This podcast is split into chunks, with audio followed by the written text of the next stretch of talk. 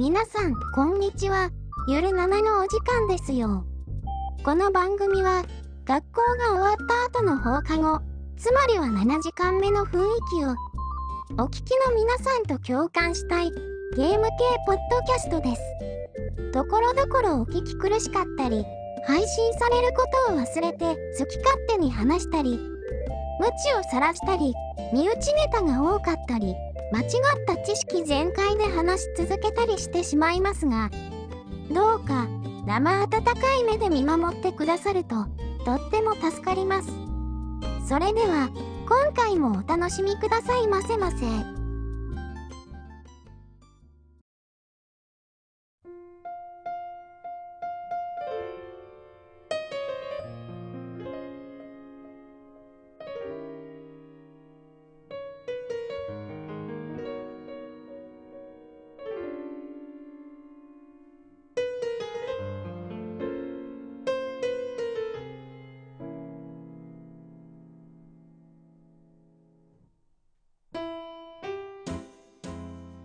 どうも、直樹です。ブラキングでございます。はい、そして本日は、えー国際金定番となっております、猫やんさんと、あと、えー、とめきちさんにお越しいただいております。猫やんです。お願いします。はい、とめきちです。よろしくお願いします。どうもどうも。はい、よろしくお願いします。えー、とめさん、いつ以来かわかんないですけど、どうも。は い久しぶりだね。久しぶり感全然ないけど。うんそうですね。なんか、なんか、なんかやるたびに集まりにいつもトムさんいますからね。桃鉄もガンダムもアワースもいるからね。久しぶり感ないんですけどね。ゼロだね。そうそう。だ一応、建前上久しぶりって言ってもらうとダメだなと思って。まあね、収録ベースで言えば、そうそうそう形式上はですね。はいそう。形式上はね。そうそうそう。はい。お元気でした？なんていうのもなんか変な話ですからね。しらしらしらしらし。こないだ、桃鉄もガンダムもやったじゃんって感じですけど。直近だね。えー、まあ、そんなわけなんで別に今更何聞くこともないだろうということで。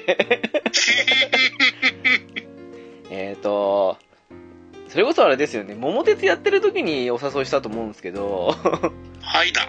今のタイトルはどうなってるかわかんないですけども、意外とみんなやってないかもしれないおすすめ穴場ゲームということで、まうん、人におすすめしたいけど、まあ、意外とやってる人少ないんじゃないの？的な感じのところからもうちょっと、あの、何？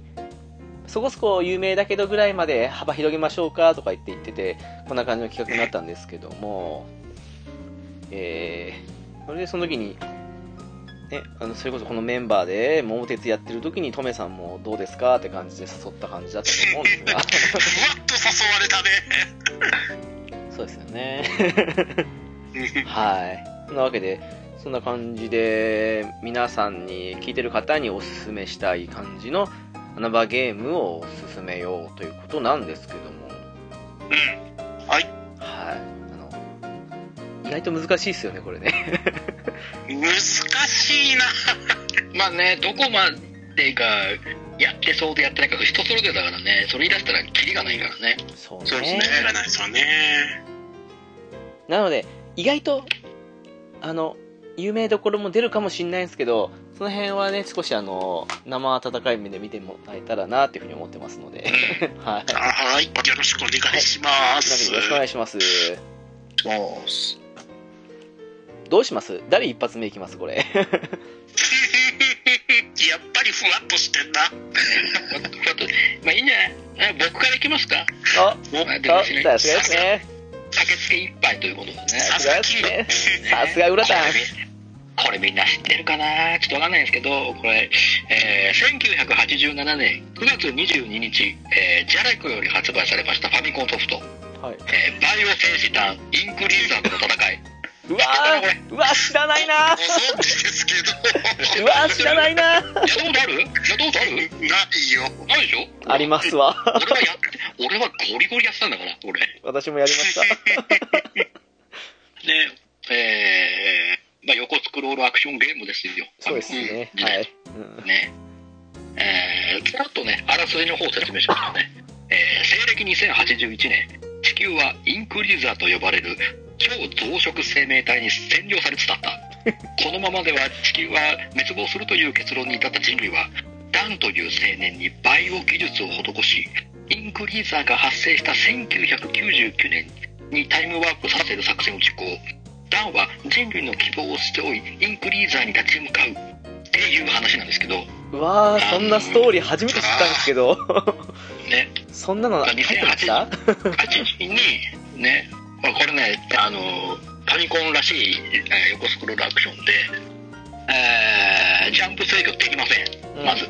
そうですねまずできない。なんとであとちょっと、ちょいジャンプとかそういうあの微調整できません。ええ行ったらもう一定、一定距離にジャンプするっていう。まあ、垂直ジャンプはできるんだけど、うんと、えー、立つ、進む、えー、しゃがむというか、歩幅、歩幅になる。で、歩幅前進ができるっていう。うんね、それにプラスこう、っていう、えーアクションゲームですね。そうでしたねえーまあ、このね、先ほど説明した通りね、2081年、インクリーザーの脅威に、人類はね、ダンに、えーバイオ技術を施して、1999年にタイムワープさせて、インクリーザーに立ち向かうっていうんですけど、えマリコバリだね。そんなストーリーだった100んですね年近く前、そう、100年近く前に、インクリーザーは発生してたんだって、100年かけて、100年かけて、じりじり、じりじり人類をあれしてたんだってっていう。ね、その前に駆除する方法いくらでもあったんじゃねえかって思うんだけどね。えーバイオ技術が発達してるぐらいの科学力はあったんですけどね、当時ね。えーできねえ。なんか一番遠回りしたやり方した感じしますよねなんかねあの、その辺のね、あの、内容のこと突っ込み出したらキリがないんですけど、まあねえーアクまあね、アクションゲームとしてはね、結構骨太。あの、主人公ダンも、ちょっと大きめなサイズなんで、当たり判定結構でっかいですよ。うん結構シビアな動きもだし、敵もそれに比べてちっちゃかったりするんで、攻撃当てるのも難しかったり。なんですけど、こう、ステージをね、行き来しながら、えーパワーアップアイテムを取ったり、で、ちょっとお金稼いで、あのー腕相撲なんかしてみたりとか、あね。あそう等身大のね腕相撲というか、押し相撲だね。等身大的なね はいはいはい関門なのそう。押し相撲の相手の人、完全にインクリーザー側の人なんですけど、倒す側の人間なんですけど、まともに喋れるし、押し相撲したら、お金倍にしてやるぞ、つってね。ね、そんなミニゲームがあったり。よく覚えてますなそう。で、まあ、宿屋とかもあったりするんですけど、ね、宿屋に入るとなぜか、あのー夏の涼しげなお部屋で、こう、ね窓際で、あのー、うちわを仰ぎながら風鈴の音が鳴るっていう。浴衣着てね世界観、ガン虫なんですけど、浴衣着てねこんな感じでしたね。そう。有名なシーンです世界ね、そう世界観ガン虫のシーンだし、えっ、と、こう、パワーアップ、新たな武器を取ったりするときに、あのーどっかでね、えコンピューターみたいなのがあって、それ起動させると、えーダンの体の中にはこういう武器が内蔵されているっていうのはね、えー100年前からそんなの置いてたのって話なんですけど、ダンが生まれる前からそんなことい大丈夫、100年前に誰が言ってんの？って話なんですけど、体に内蔵されてる武器が、それで初めて知って、新たな武器が使えるようになったりとかね、うん。えー、で、ツッコミの満載なんですけど、これでも面白かったんですよ。確かにね。あの、敵の体力とかが数値制になってて、こう、ステージ始まって、一定時間経つごとに、敵のボスの、面のボスの体力がちょっとずつ上昇していくっていう、時間経過とともに。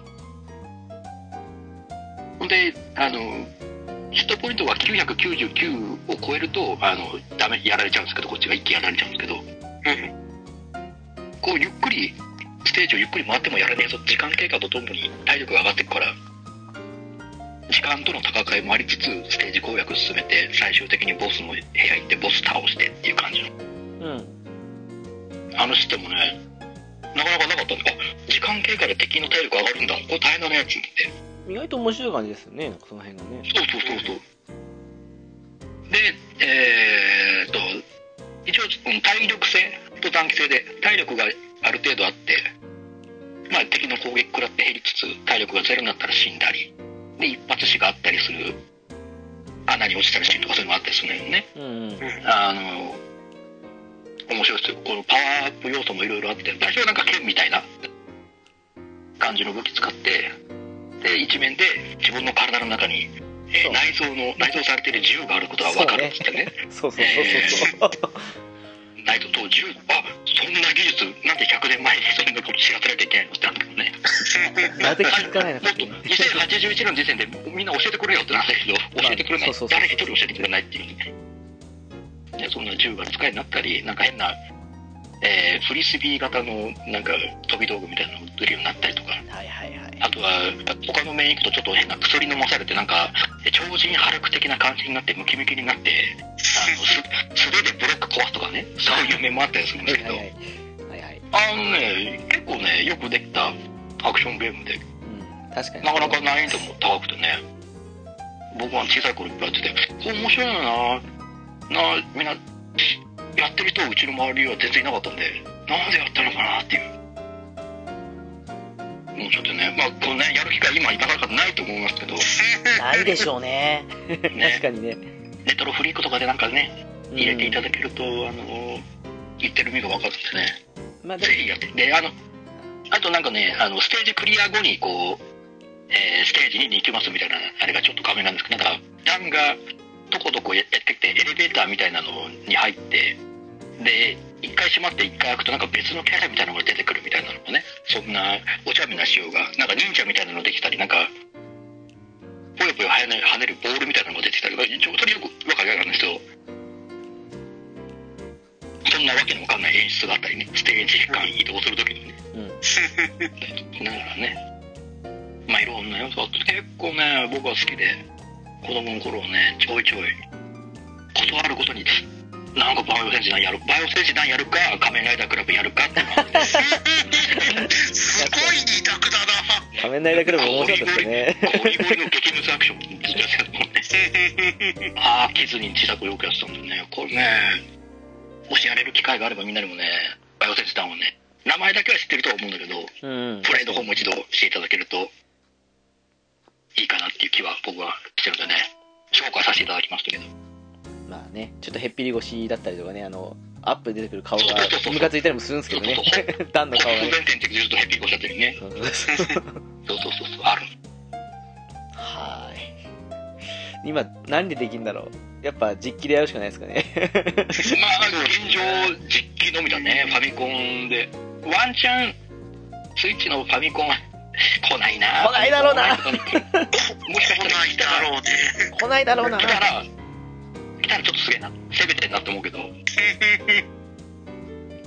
ね、そうか早く実機でやっていただける。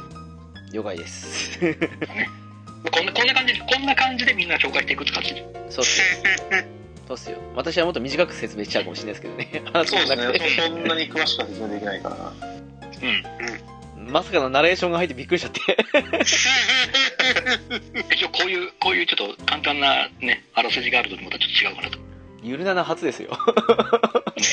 びっくりしちゃった。危ないな。頑張って用意してみて。そっか。えー、じゃあ数も多いんで私行きますかね。お。えっとねそうだな。あでもこれどうなんだろうなえっ、とオメガラビリンス Z おー。はいはいはいはい。はい。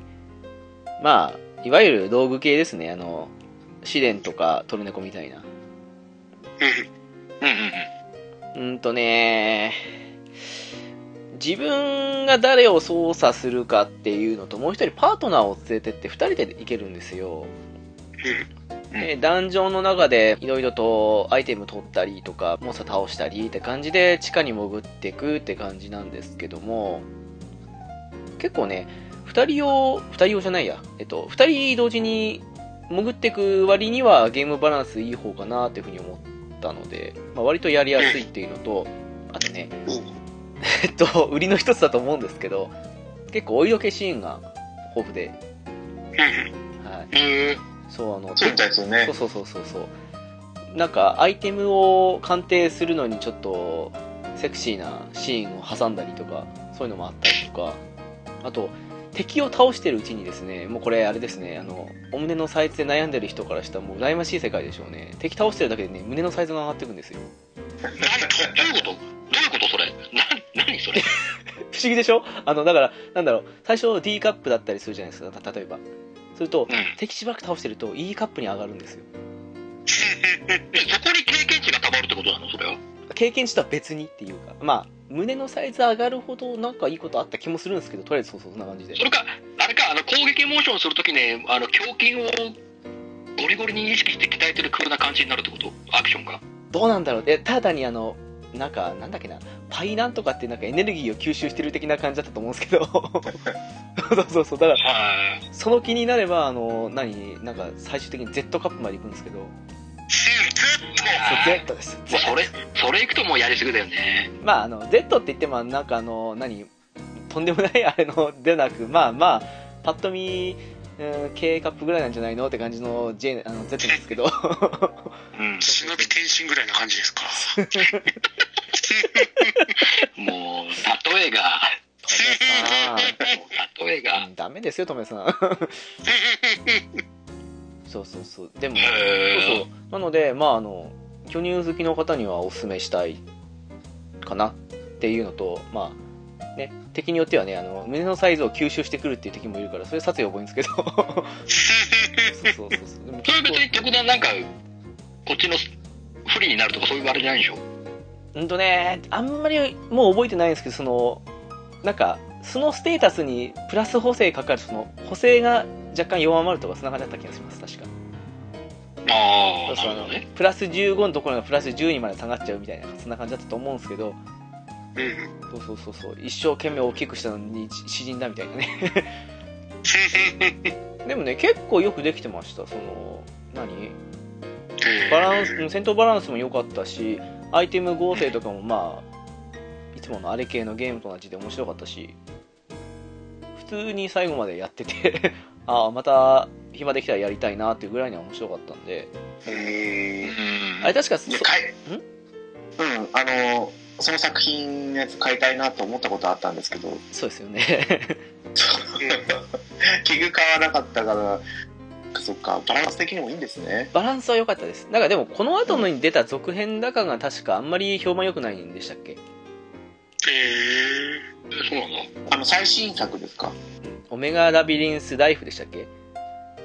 そのなんかなんか。PS4 版はなぜか PS4 よりもスイッチの方がそういう表現に緩くて。ああそうだそうだ。あだからかな。そう PS4 版はなんかスイッチよりも規制が強くてあー。なんかタイトルちょっと変えて出したとかしなかったかな。じゃあお色気がお色気がレベル下がっただけで別に他は同じなんですかね。わかんないですけど。ただとりあえずラビリンス Z に関してはうんあのバランス良かったなと思ったんで。まあ今割と安くいいからいいんじゃないかなと思うんですけどねまああの巨乳好きの方にはお勧めしたいなっていうね。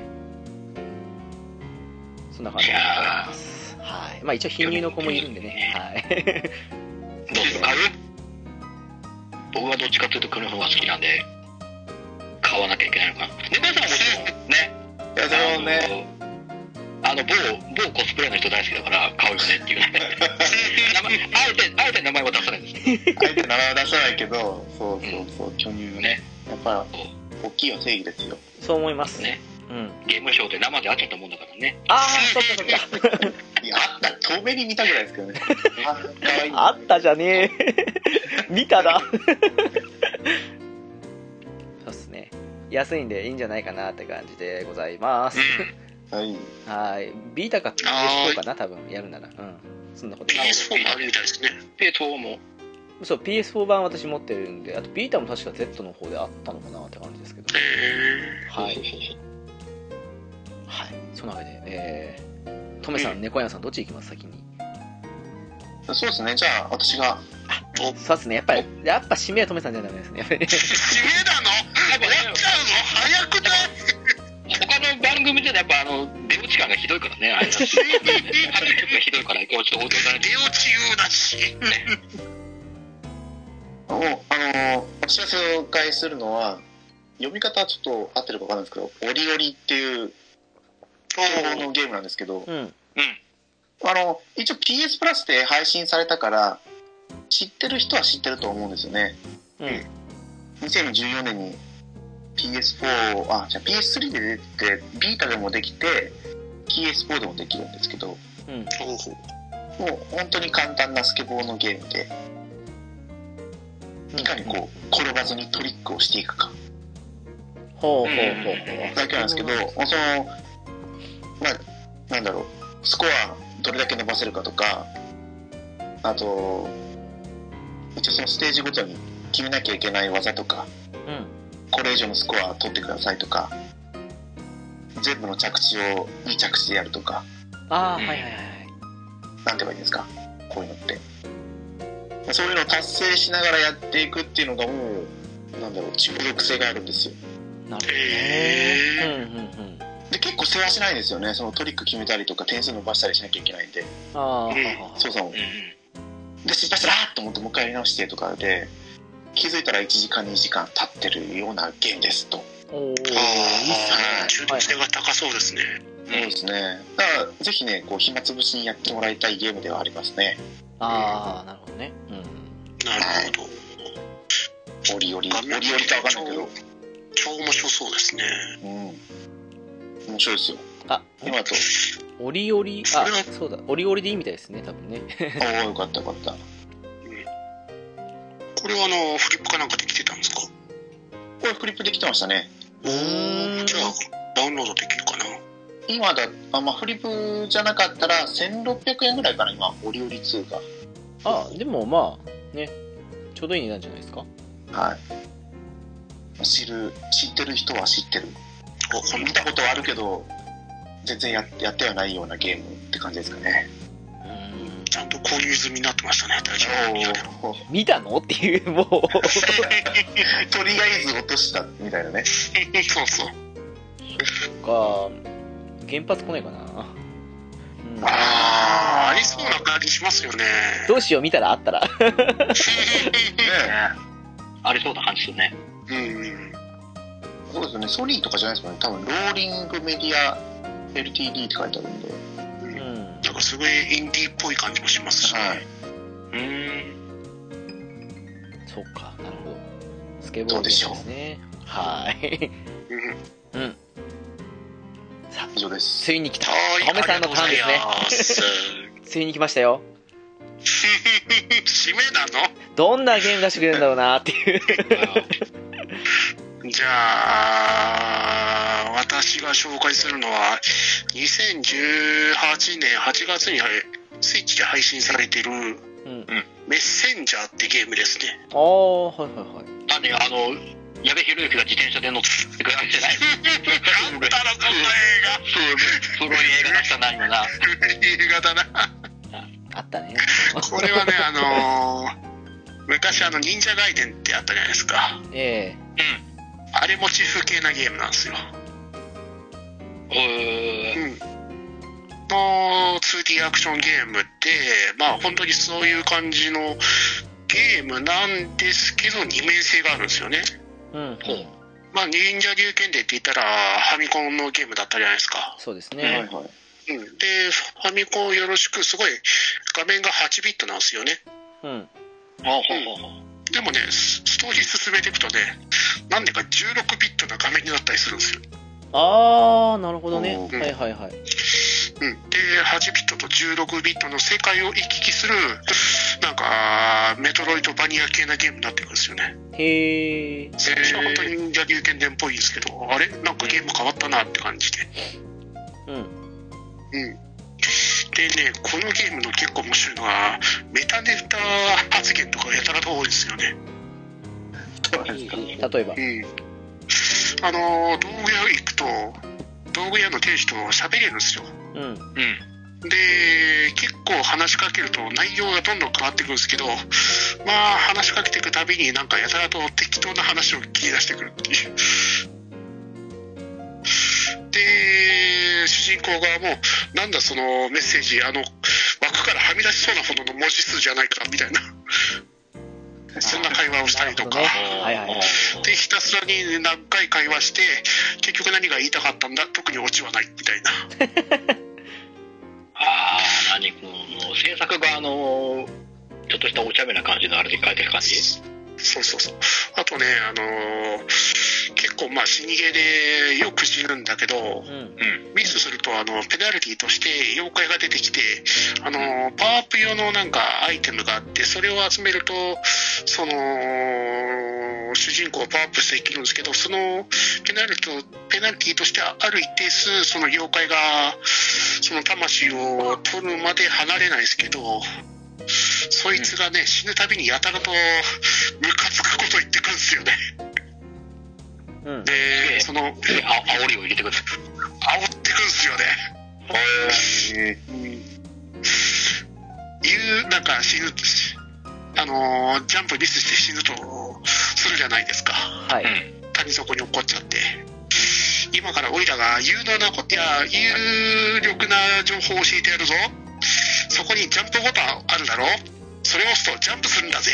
っていう。なるほどね。ああなるほどね。お前はジャンプまともできねえのかと。で他にもあの、もう8回も死んでんぞ。コントロールがぶっ壊れてねえかみたいな。数えてた。しかもね、ちゃんとね、死んだ数カウントしてくれるんですよね。ー、ああ親切設計。その機能だね親切にカウント親してる切設計。ねそう。今ね、自分のカウントがね、200超えてるんですよね。トメさん死にすぎじゃないですかそれい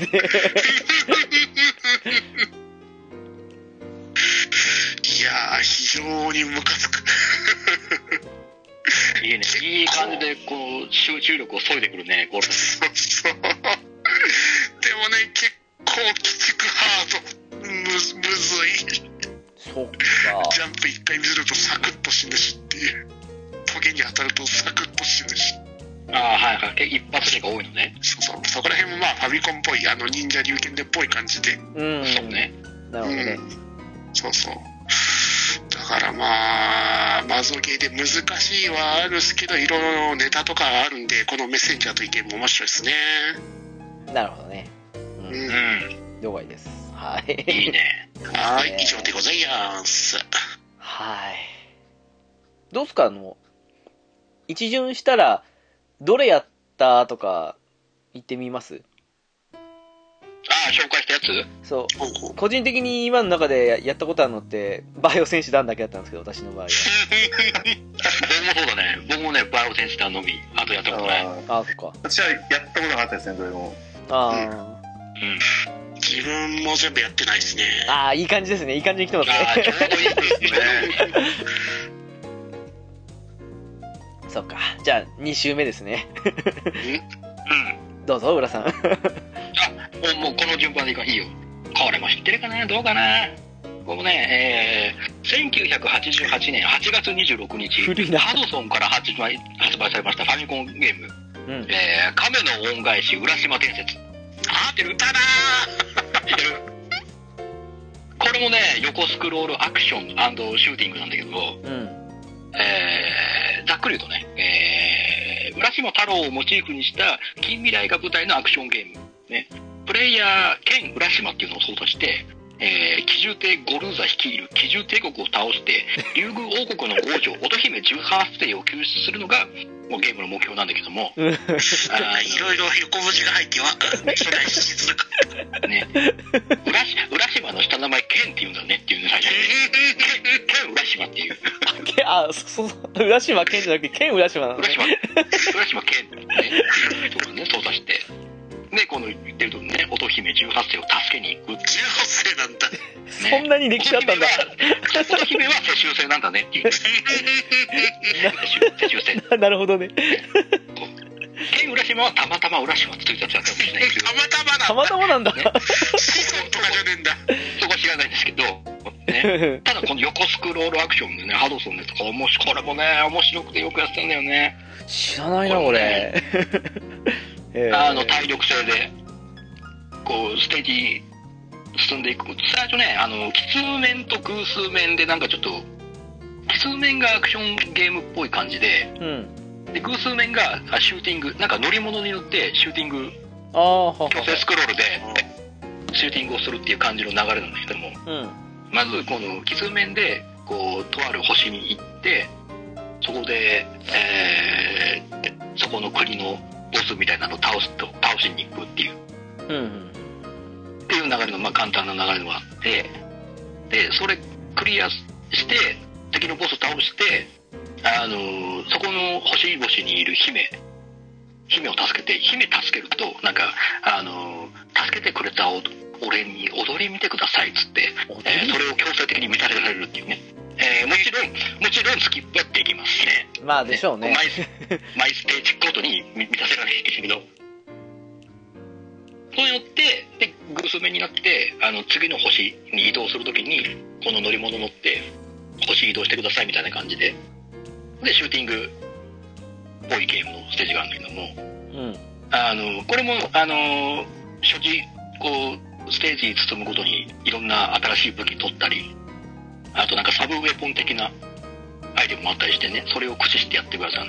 もう普通になんか、えー魚にちなんだ名前の、ね、最初はもう、初期武器はもうイカ光線っていうね、イカなんイカだ、イカと、イカ光線っていう武器で、上と横に撃てる弾、ちょっと、ちょっと飛距離、ちょっとだけあるぐらいな、なんか、連射性能がある、ショット攻撃みたいなのがあったり、ほうほえーっと、クラゲボール、ね、クラゲボールっていうのを取ると、なんか、あの、スーパーマリオランドというところのスーパーボール的な動きをする球を打ってたりとかね。えーっと、あとなんだっけな。えー、あとね、し真珠レーザーとか、なんか超強そうなレーザービームとか、海ヘビボールっつって自分の周りに、あの、ビットみたいなのがぐるぐる回ってて、それに、そのビットからも弾出せて、攻撃判定あって当たるみたいな。時期を守りながら攻撃するみたいなやつとかあったりね、いろいろ多彩な武器があって、それを、ステージ進むと、あのーショップがあって、ショップで、また買えるようになったりして、それも、え2段階ずつパワーアップできるのかなあほう ?1 段階目、2段階目みたいに。さっきの、えー海ヘビボールだったら、えーい最初は1個しかファンネルないんだけど、2個ファンネルついたりとかね。通にファンネルになっちゃってるし。が、イカ光線もちょっと飛距離が伸びるようになったりとか、えー、やったりとかね、でいろんなその、面ごとにアイテムを使い分けたりとか、まあ、ぶっちゃけ、あの、海ヘビボール使うのが一番早いんだけど、一番、そう、海ヘビボールちょっと特殊で、しゃがみながら、えー、攻撃ボタンを押すと、なんかこの、弾を撃たずに、溜めてなんか、いっぱい出せる。まあ、自分の周りにいっぱいこう、ぐるぐる回せて、ほ弾を一気に出せるみたいなやつがあるんだけどね。それやってると大体クリアできるんですけど、まあ、そんな攻撃がありつつ、こう敵の、敵のボスは結構でかいロボで、なんかね、変なね、亀に乗って、うどうもなあのー そう、足、足場に亀みたいなの乗って、なんか、それと、そこのボスもなんかシューティングっぽい感じになるんだよね。ジャンプはできるんだけど、ジャンプして亀の真上を飛べるするんだけど、シューティングっぽい感じででっかいボスに100点に攻撃当てて倒すみたいな感じ。やつが。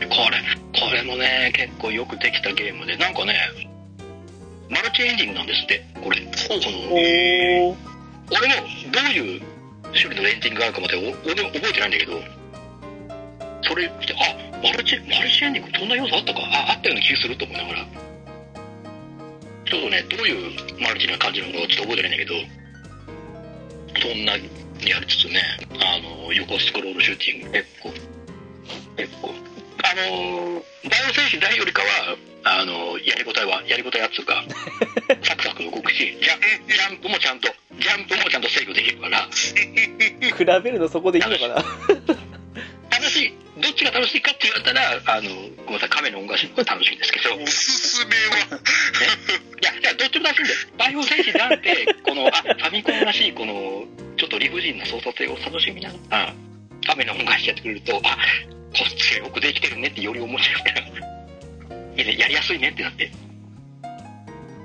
なるほどね。ね。まあね、カメラ、これもちょっとね、同じ風な横スクロールアクションを2つ紹介したいちゃった形になるんだけどね。うんこれもつけてね、友友達んちのね、えっ、と、日高くんちってよくやってたんですよ。誰日高君日高、日高くんち行くたびに、ちょっとカメラの話やってここらえろって、たまに、あの、コンボイのことやって、なんだこれって言いながら、ちょっと、バカね、比較対象コンボイってどうなのかっていうそう。や、でもこれ、これ、カメラ本当に普通によくできたアクションゲームで、すっげえ面白いんで。コンボイの謎どっちがよくできてるんですか、これ。うん。コンボイよりできてる。これね、全然、全然よくてる。ですか。なら、ちょっと安心した人もいるんじゃないかな。これ意外と知ら意外とないでしょ、これ。知っててもやってる人多分いねえと思ったから、うん。これもね、まだ、今やる機会はちょっとまだ実機しかないんで、むずいんですけど、浦さん、今日実機多いっすね。ね、そう。まあね、最悪、あの、多分あの、動画とかで見てもらえれば、あ、これ面白そうだなって感じのあ雰囲気だけはー、ね、あのー感じてもらえると思うんです。あれ？ハドソン？ハドソンです。ハドソンコレクションとかであったりしないんですかね？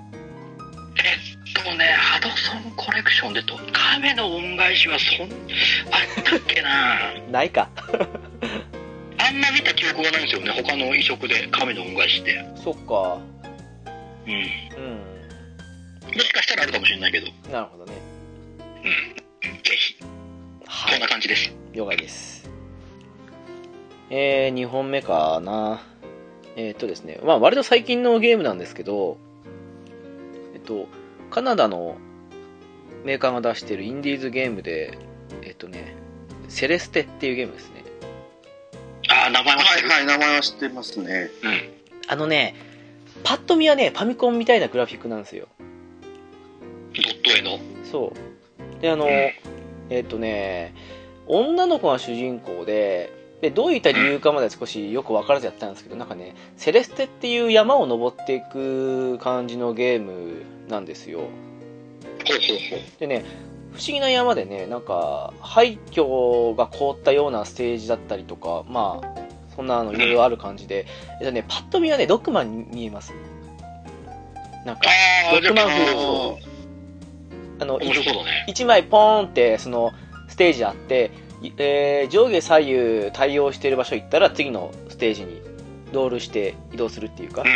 あんな感じはないんですけど。そのね、えっ、と、1枚のところで、基本的にね、ジャンプと、1回だけ空中ダッシュ、まあ、普通に地面からでも出していくんですけど、ダッシュ1回と、あと、物にしがみつくの3つぐらいかな、しかできることないんですけど、それで、目の前にあるなんかトゲとかそういうのが当たったらもちろん死ぬんですけど、死なずに次のステージっていうか、その上下左右に繋がってる場所に行くって感じの、まあ、謎解き要素のあるアクションゲームで、はいはいはいはいはい。これがね、結構面白い。あの、操作性も良好だし、その、死んでからの、もう一回リスタートもすんごい早いんで、これがね、一応、プラットフォーム的にはスイッチや PS4 とかも来てるらしいんですけど、とね、ゲームパスであったんで、やってて、思いのほかハマってやってたんですけどね。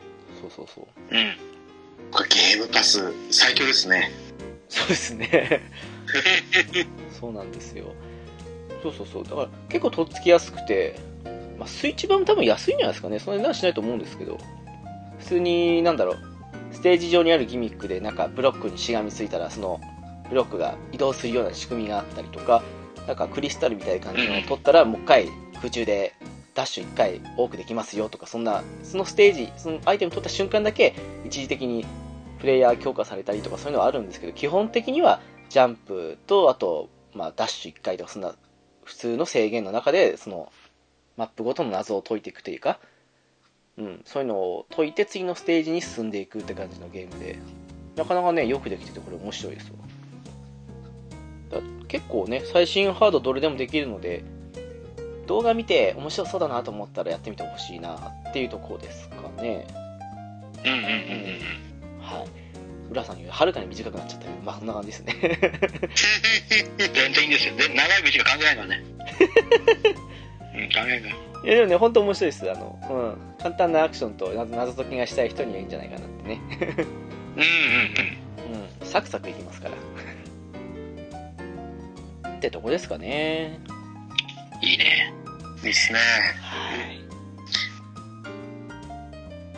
あー。私ちょっと今紹介しようと思ってたソフトはい。が、今見たら、配布は終了しましたってまさに今見つけてしまって。まあまあ、まあいいんじゃないですか、一応。ね。最初からダンとか言ってるからね。そうそうそう。バイオ選手団の方が難しいですよ。そうん。えーもうもしかしたら皆さんも知ってるかもしれないですけど、うん。ディアボロの大冒険。パソコンのソフトなんですけど。ほうほうあの、ジョジョのやつ？そうです、そうです。はいはいはいはいははいい。もうあのー、ちょっと第5部のボスですね。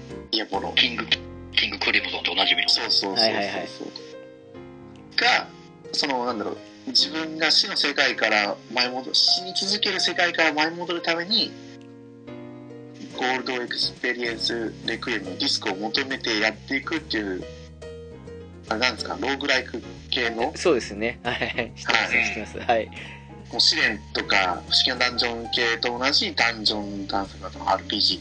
まんまあれですよね。はいはいはい。もう本当にまんまジョジョなんですけど、そうですね。だから敵もスタンド攻撃してきたりだとか、このディスクシステムに関して言えば第6部ですよね。うん、そうですね。そうディスクが装備品になってて、で、なん3箇所ぐらい装備できるのかな。うん。攻撃と防御とあと能力うん。に分けて装備ができて、でそれとは別に、あの、巻物と同じような使い方をするディスクもあって、うんうん。で、そのディスクも、どこまでスティールボールランまであるのかな？ああ、第7部。テールボールランまでって、まあ、はいスタンドほとんど出てないけどね、テールボールランに関してはね。そうそうそう。まあ、とにかくね、これも本当に時間が解けちゃうんですよ、始めると。まあ、そうでしょうね。うん。ああ、そうそうそうそうそうそうそう、ジョジョだよ、マジジョジョだよと思いながらやれるんで、あれ？これって、あの、私動画でしか見たことないんですけど、はいはい。結構アップデート入ってるんでしたっけ？いやー、どうだったかなもうほとんど覚えてないですね。了解です。アップデートしたかな、まあ、うちのパソコンには入ってるから私はできるんですけど、ああ、そうか。私は、私はできるんですけどっていうところから始まるんですけど、あの、できるのかな？バージョン変わってますもんね。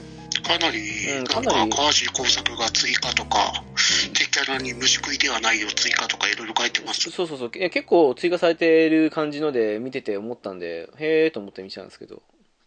もともと多分なんか、企画かなんかあったんですかねうん。企画って、あれですよ、ファン、ファンの中で企画があって、あ。で、なんかどっかのプログラマーの人たちが満を持してゲームとして作ったみたいに書いてあるんで、うん。いや、まさかね、これが無料でできるとは思ってもなかったんで、まあ、フリーゲームですからね。そうそうそうそう。もし、もし、もしどっかでこう手に入れる機会があるんだったらぜひやってもらいたい。うん。それこそもう、ダンとか、ね、今言った神の恩返しよりも手に入りにくいソフトです。そうだね。まあでも、ジョジョ好きの人にはもうハマりますね。うん、そうね。うん。うん。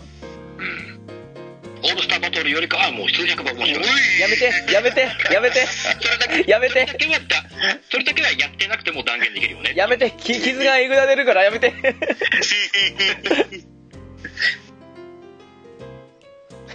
まあこんな感じですね。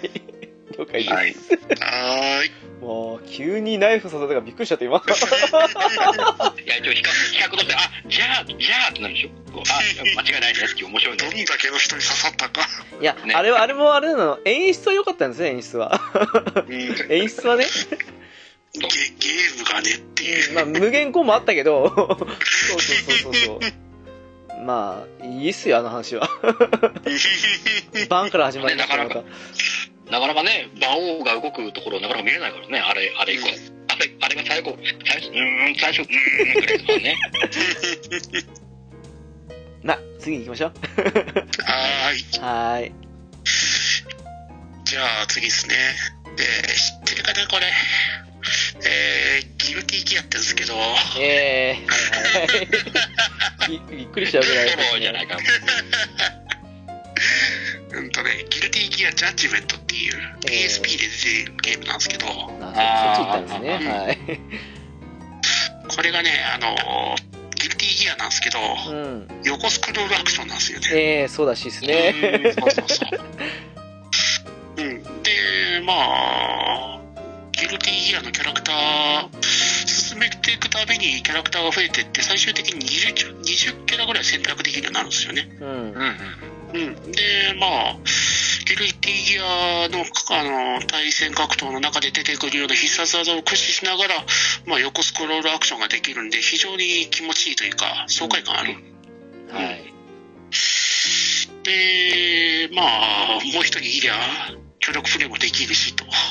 えまあ、PSP だから、今更協力難しいかもしんないけど。え。まあ、そうですね。うん、だからまあ、結構横スクロールが少なくなっている頃に投入されたゲームだったんで、このギルティギアジャッジメントは嬉しかったですね。うん。横スクロールゲームが完全に壊滅してる頃ですからね。そうだね2005、6年でしたっけ？ね ?6 年ぐらいかう。ん。うん。2006年のゲームですね。あ、6年か。あーうん。ちょうどメルこグラになれパッケージがなんか2つあるみたいですけど、ほうほう。パッケージ？なんかあるんですか？タイトルですかえ？ソフトあとですか、ギルティギアジャッジメントの中に、その横スクロールアクションと、あと、対戦ゲームのあのスラッシュも入ってるんですよね。ああ、そうですね。うん。はいはいはいはい。一本でベルトアクションと対戦格闘両方とも楽しめるっていううん。お得うなーん作品なんですよね。ああ、横スクロールアクションばっかやって、対戦格闘の方ほぼやってないんですけど。ええええむしろ、トメさん？とメイン、メインじゃないもん、あれ。だってギルティギアやってねえもん。ええそう。あ、横スクロールやれるんだ、じゃあ買うかって言って買ったやつですからね。何？じゃあ、全然私と逆の目論見じゃないですか、それ。横スクロールもついてくるのね、じゃなくて、あ あ、対戦格闘ついてるんだ、ラッキーだね、みたいな。逆だった 全然違う。逆だ完った全にアクション目当てか対戦目当てかの違いが。おびっくり まあ、様々な、あの、ニーズに応えられるゲームというわけでいいいいと思いますよ。はい、うん。まあ今手に入れやすいんじゃないですか、PSP はうん、ね。いまだにあの、PS ビータとかでダウンロードで遊べたりするんで、うん。あいいですね。いいと思います。はーい。そんなわけで、2巡目ですけども、うん。どうでしょうか。私は、ぶっちゃけ、ジャッジメント以外はやったことないものばっかりだったと思うんですけど。俺もそうだね。俺も、やったことはないね。知ってはやったことないですねそうそうそうそうって感じですか？マイナー判定ですね、じゃあね。そうだね。ディアブロのあれも動画で見ただけですからやってないですからね、私もそうね。そうそうそうそう。いいんじゃないですか？いいね。いや、まさか、いいね。マイナーだと思いま。ますさかギルティギア出してくると思わなかったですけどね。ギルティギアは、超有名格闘だよな。マジと思って。でもその横スクロールアクションを楽しみにしてた人はあんまりいねえかな。まあまあ、それは確かにそうと思いますよ。てか、つい最近、つい最近ツイッターのトレンドでギルティギア見たばっかだなと思って。まあ、いいんじゃないですか、多分。いや、いいね。いいね。マイナーからメジャーまで幅広くカバーしてるってことね。はい。えー、どうですか、浦さんまだあります？3問目いきます？はい、どうぞどうぞ。はい。じゃあね、これも知ってるかなどうかなえー、1995年9月1日、バはい。ンプレストより発発売されましたスーパーファミコンソフト、ええー、バトルロボット列伝。ー、おー、もう、それをきますか。こはい。れ、直樹さんやトムさんは多分やったことあるんじゃないかなと思うんですけども。えー、えええーやったことはございませんけど。えあ、やったことないね、これ。うんあ、まあね、あの時代、やっぱスーパーロボット対戦シリーズ、ブイブイ言わせてた時に、うんちょっと、ちょっと経路変えよう。違う方向で行こうって感じで出した、まあ、シミュレーションゲームはシミュレーションゲームなんだけども、まあそうですね。えー、まあ、ちょっと僕の嫌いな魔装騎士うん。うん。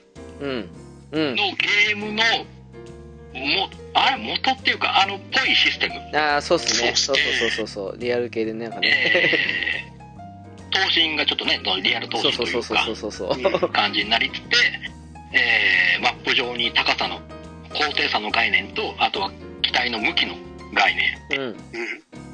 うん。がついてっていう感じ。あ、そうきついですね。シミュレーションゲームね。ね、これも簡単にするよ。えー、地球とは別の宇宙にある地球に酷似した星、惑星ウルスが舞台になってまして、えー登場するパイロットやロボットはデュプリケーターと呼ばれる装置で地球から複写されたものとなっているんでこれオリジナルとは全く関係ございません、ね、はいはい。登場一応登場キャラクターは、えーガンダムダンバインエルガイムザブングルで隠しでザンボット3とタイタン3が出てくるんですけども。でかさがちげえな。ただこれはオリジナルのとは一切関係ない。複製です。全部複製。がいてでこのマップが2つあって戦略行動マップと戦術行動マップ、まあ、戦略行動マップは何だろうかな。転換に乗ってこう自分の自軍と敵軍のあれが分かれてて。うん。戦艦乗りつつ部隊を2部隊ぐらいかな？3人編成ぐらいの。ああ、そんな感じですね。部隊そう。部隊と2部隊出してその駒駒が割り振られてやっててその駒を、えー実動部隊が動いていきながら敵と重なったらそこで、えー戦略行動マップになって戦闘が始まるみたいな。感じの流れ。であのー隊長機、まあ、各部隊の編成する隊長機だけは自分で動かせるんですけど他のユニットはオートオートコードですああ、そうそうでしたね。はいはい。そうでしたっけ？であの一応あの作戦行動でこういろんな指示ができてそれに沿った動きができる突撃とか選ぶともうあ相手に突っあ、はい込んでいくとか、はいはいはいはいはい。そうそう。ね、3, 3回するとこう切りながら動くとかっていう風な指示はできるんですけど隊長機以外は基本的にはオートコードそうでしたね、そういえばね。うん。で武器改造とかはこの戦略行動マップあのコマで進めるやつの方で一応できはするっていう。感じでねで戦闘もまあ簡単に言うと遠中近でえん？近中遠か近距離中距離遠距離で武器のあれが分かれて武器ごとに距離が選んででこうねなるべく後ろのもう敵の背後を狙って攻撃当ててっていう感じの繰り返してうんうん。やっていく感じアニメーションもまあまあよくできてたしいや、そうですね、確かうん。ビームサーベル、バルカンの演出。まあビームライフルとかちょっとダサいんだけど、うんうんまあ、ニューガンダムとかのパンデルの演出はちゃんと展開して、飛ばしてってやったりとかね。に。うん、ちょっとしたプレステぐらいに綺麗に見えましたけどね。そうだね、1995年なんで、もうだいぶ、スーパーファミコンといえば、うん。末期ぐらいのあれなんで、まあ FF6 とかあの辺とうん。ぐらいの、ね、デザインになってて、これも、これもね、あの、で、行動するごとに、その行動ポイントみたいなのがあって、移動するとか攻撃するとか、選ぶたんびにあのポイントをその分のポイント減ったりするんだけどうん。こう行動あれば移動攻撃移動っていうふうにまたできたりとかねポイントが使い切るまで行動できるんでえそう移動して近づいて近距離攻撃してまた移動して離れるっていう風な感じのあれができたりとかしてちょっとねまた戦略もスパロボとはまた一味違った戦略を組めたりするんで、これはね結構面白かったんですよねー、うん。うん。で、キャラクあの、登場キャラがちょっと少ないんですけど、でもね、うん、よくできてて、俺は結構好きでね、いや、わかりまマす。サオキシン、マサオキシンは嫌いだよ。一人大嫌い。マサオキシン大嫌いだね。そうね。このね、バトルロボット列伝も結構好きでね、何周かしましたね。なんか、登場作品的にね、あの、富野義行監督好きなら買ってもいいんじゃないかと思いますけどね。そうですね、うん富尾さんの関わった作品が、だけかな？だけじゃないかな、多分。うん、うん。そうですね。だったと思いますよ。他、うん。でもね、これもね、まあね、またスーパーファミコンなんでね、これも残念ながら、えー実機のみ。まあ、スーファミならまだ、スーファミならまだ、たまに見ますよ、あの、中古とかで。うん。うんたまにね、あったりするんですけどもね。そう、これも結構ね、スパロボとは違った戦略シミュレーション楽しめて、俺も結構好きだったね。というか、私、スパロボより先にこれやりましたわ。あ、ここスタート？ここスタートっていうか、そう、あの、そう、スパロボだけやってなかったって感じ、あの、ロボット系で。だから、あはいはいはい。グレートバトルとかにしてもそうだし、ああいう系は全部やってたのに、スパロボだけやってなかったって感じでしたから、あスパロボだけ、あの、90年代の終わりに初めて触れたって感じでしたからね。ー そうこれもね、俺の周りでは意外とやってる人少なくて、うーん。俺、別につまらなくはないんだけどなぁと思いながら、うん。なかなかいなかったんで、これも意外と有名ではないのかもしれないかなっていう。どうなんだろうね、これね。有名ではあるけど、知ってるけどやったことないみたいな人多いと思うんですよね。やるまでには至らなかったのかな。う。うんん。かもしれない。なんか続編的なやつが出てますよね。えっとね、プレステでリアルロボット戦線っていうのが特編で、ちょっと微妙なあたり来ましたね、それね。そう、リアルロボット先生ね。そう。そっちは俺はそんなにやってないんで、あっちはね、あの、別に面白くないほどではないんですけど、今やるときついかなっていうね。うんこれ以上は言えないな。私も。このバトルロボット列伝やりましたけど、う。うんん。あ私もスパロボはその時買ってなくて初めて買ったのはこれでしたね。ああ、仲間ですね。仲間ですね。で、ザブングルを知らなかったんですよ。ああ。で、初めてやって、ザブングル、パワーアップしてウォーカーギャリアになったじゃないですか。うん。うん。なんだよなんでウォーカーギャリアになってるってずっとしてる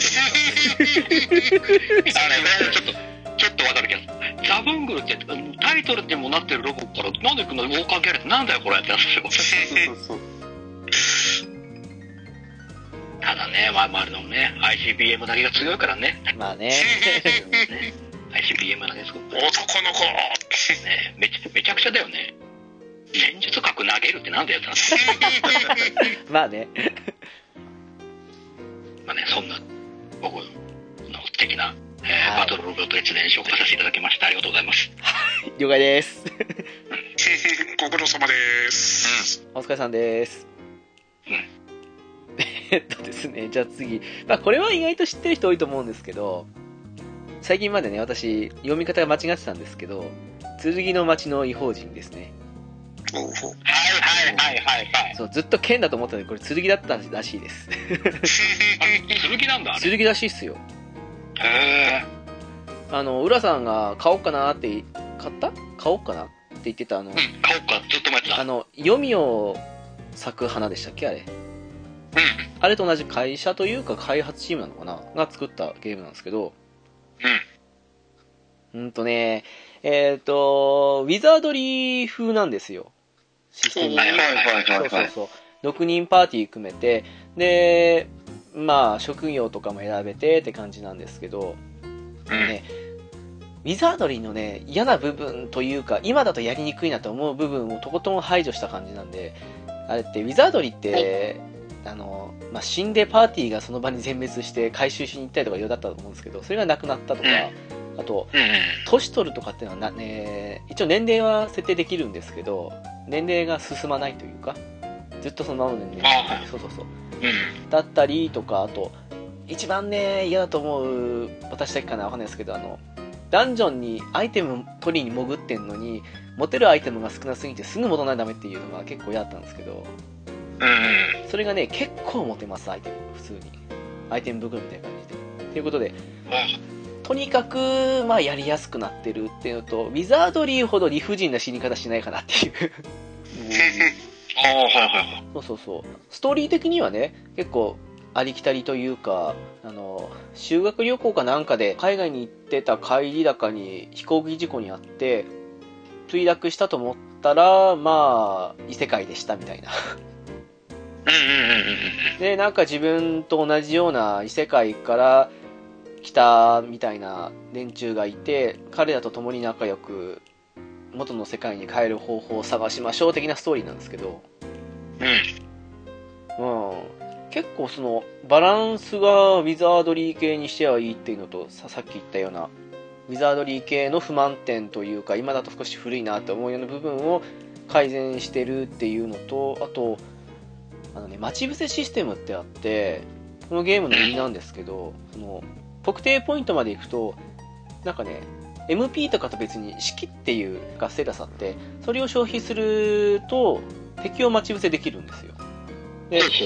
その間に剣とか弓とか防具みたいなそのマークのついた宝箱を運んでくる敵がいるので自分の欲しい部分の宝箱を狙って攻撃してリーダー逃げる前に倒せたら宝箱手に入るって感じのシステムなんですよねそれが売りにしてて結構ねこれが面白いのでレアアイテム取りに行くっていう部分でも面白さあったし、まあ、バランスもいいし結構長い間ダンジョン潜ってられるしってことで。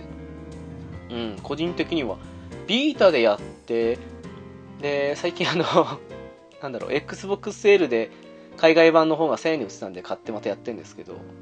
非常に面白いですウィザードリー系にしてはバランスいいのでぜひぜひって感じですかね。これも俺もずっと買おうか気にしてたんだよ。これどうなんだろうなと思いながら面白そうな感じはプンプンするけどどうなんだろうなと思ってずっとね買おうか買おうまかずっと迷ってたやつだねこれ。めちゃくちゃ面白いです。なんかあの読みを咲く花のデビュー見たっけ？結構多くの人比較対象に挙げてましたけどあの剣の町の異邦人に比べるとクオリティが下がってるみたいな感じに言ってるあたり多分こっちの方が面白いんじゃないかなって思うんですけど。そうそうそうそう。おすすめです。今だとビータかな？X そうね。うん、Xbox ある人はあのストアで買ってもいいと思うんですけどまあそんなところだと思うんですよね、そんな高くはないんで。1000円2000海円ぐらいかな。版はあれですか？日本語パッチ当たっあパッチって言ったらあれですけど、日本語なんですか？あ、そうです、そうです。あの、えっ、と、何個かバージョンあって、最初に360出たやつが、初っ端のやつらしいんですよ。それに追加要素加えたのがビータ版なんですけど、それを準拠に、あ、そっか、スチーム版もあるか。スチーム版と、その、Xbox One の海外版っていうのが出てきて、それも全部日本語対応してるんで、まあ一応海外版だと、ちょっと可愛らしい系のイラストも増えたりしてるんで、あのキャラ作るときにいいんじゃないかなっていうのもあるんで、できる人は、まあ、Xbox でやった方がいいのかもしれないし、Steam 版もいいかもしれないですけどね。そんな感じです。うんうん。これは本当おすすめです。あの、ウィザードリー系初心者にも勧められるんじゃないかなって感じがしますね。はい、以上です。いいねいいですね。あ、私だ。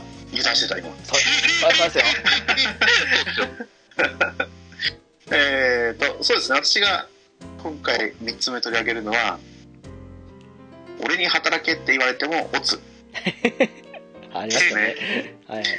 これも多分 PS プラスで来たのかななんで、やったことがある人、目にしたことがある人はいると思うんですけど、もうんうん。う簡単に言うと、家から一歩も出たくない主人公が冒険をダンジョン、あ冒険者をダンジョンダンジョンに派遣して、借金と毎月の家賃を払う RPG。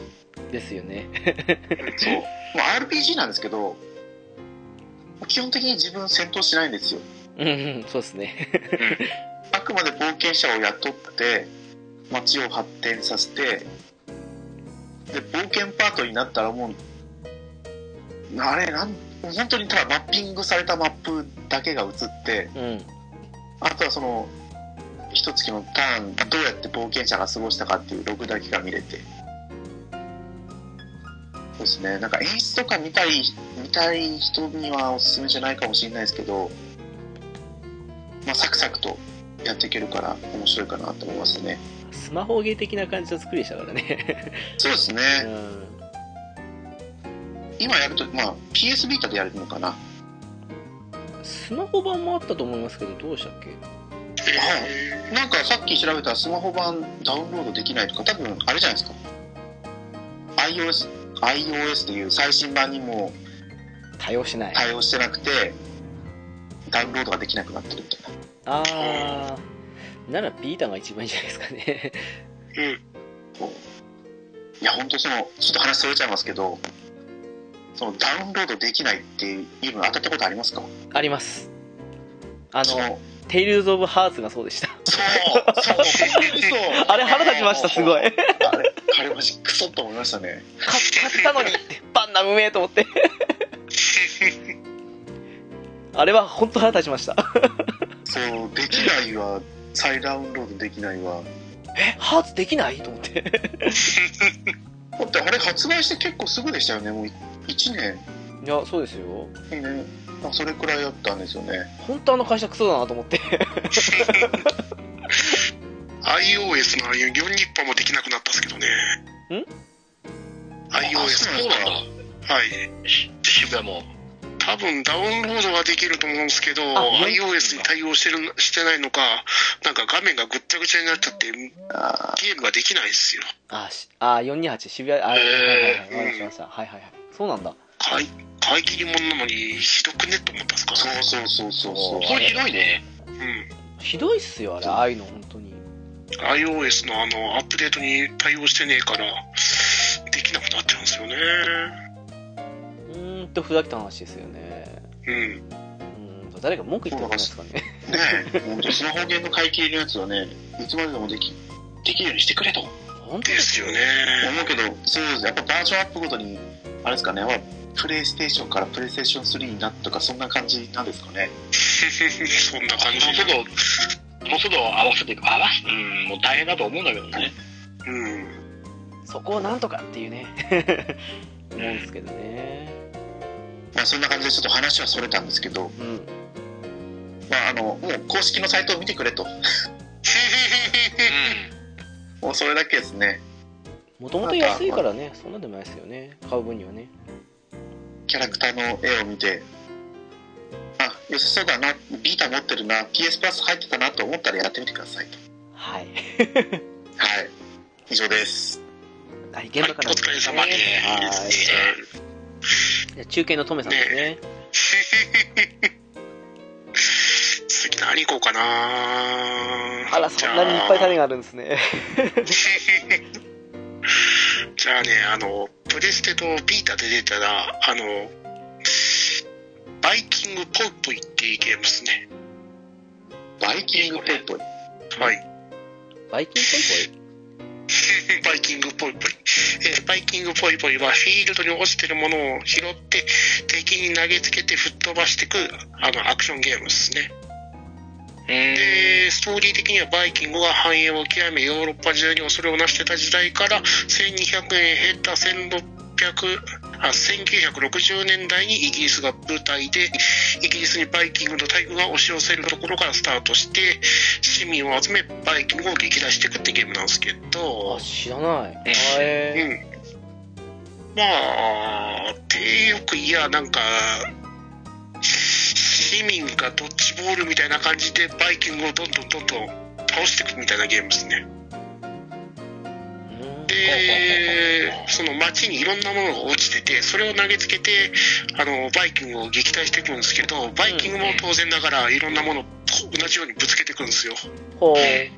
ほううん、で、市民も最初はプレイヤーは一人っきりなんですけど、その逃げ惑う人たちをどんどんどんどんスカウトみたいな感じでどんどん引き連れていって、そうすると人数が増えると結構大きい、重いものを持ち上げて、で、バイキングに対して大きいものでドーンっていって攻撃できるようになっていくんですね。うんああ、はいはいはいはいはい。なるほどなるほど。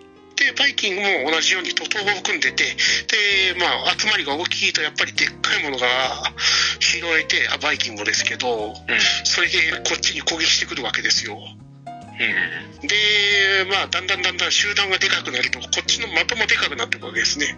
うん。うんで、その集団が、自分、あの、メインキャラが避けても、引き連れてる人が食らっちゃうと、そのままやられちゃうわけですね。はあなるほどで、そで、集団が小さくなると攻撃力が小さくなって、また逃げ惑っていく人たちをどんどん助けていかなきゃいけないですね。そしてスカウトしてって感じで。で、このゲーム、結構ギミックとかが面白くて、落ちてるものもいろんなものがあったんですよね。するんですね。爆弾とか、あとは、ボスキャラがなんか、砲弾をぶつけてくるんだったかな。その、大砲かなんかを撃ってくるんですけど、その曲がってる鉄パイプを持ってると、その砲弾を跳ね返すというか、うまいこと、あの、ボスの方に誘導して当てることができたりするんですよ。ほうほううんうんうん。うん。だからまあそういうギミックを駆使してやっていくのも楽しいし、その敵がぶつけてくるやつをうまくキャッチすることもできるんで、全部避ける必要は、うんただキャッチが難しいんで、リスクはあるけど、うまくキャッチできるとかなりやりやすくはなるかなっていう。うーんうん。まあそんなゲームで、まあプレステ3の方で確か価格は900円ぐらいで結構お値打ちだったんで、あ PS3 なんですか？PS3 PS3 と PS ビータのクロスプレイですね。ああなるほどねどっちかで買うと、どっちも遊べるみたいな感じの、お得。うん、お得なタイトルだったですね。で、まあ一応なんか、やったことはないですけど、バーサスモードで2人から4人で対戦もできたりするみたいですね。やったことないって言ってへーあの周りに誰もやってる人いなかったってことですか？うん、やった、やってる人見たことねえかな。まあね、うん。周りにいないからこそこうやって紹介してるゲームだ。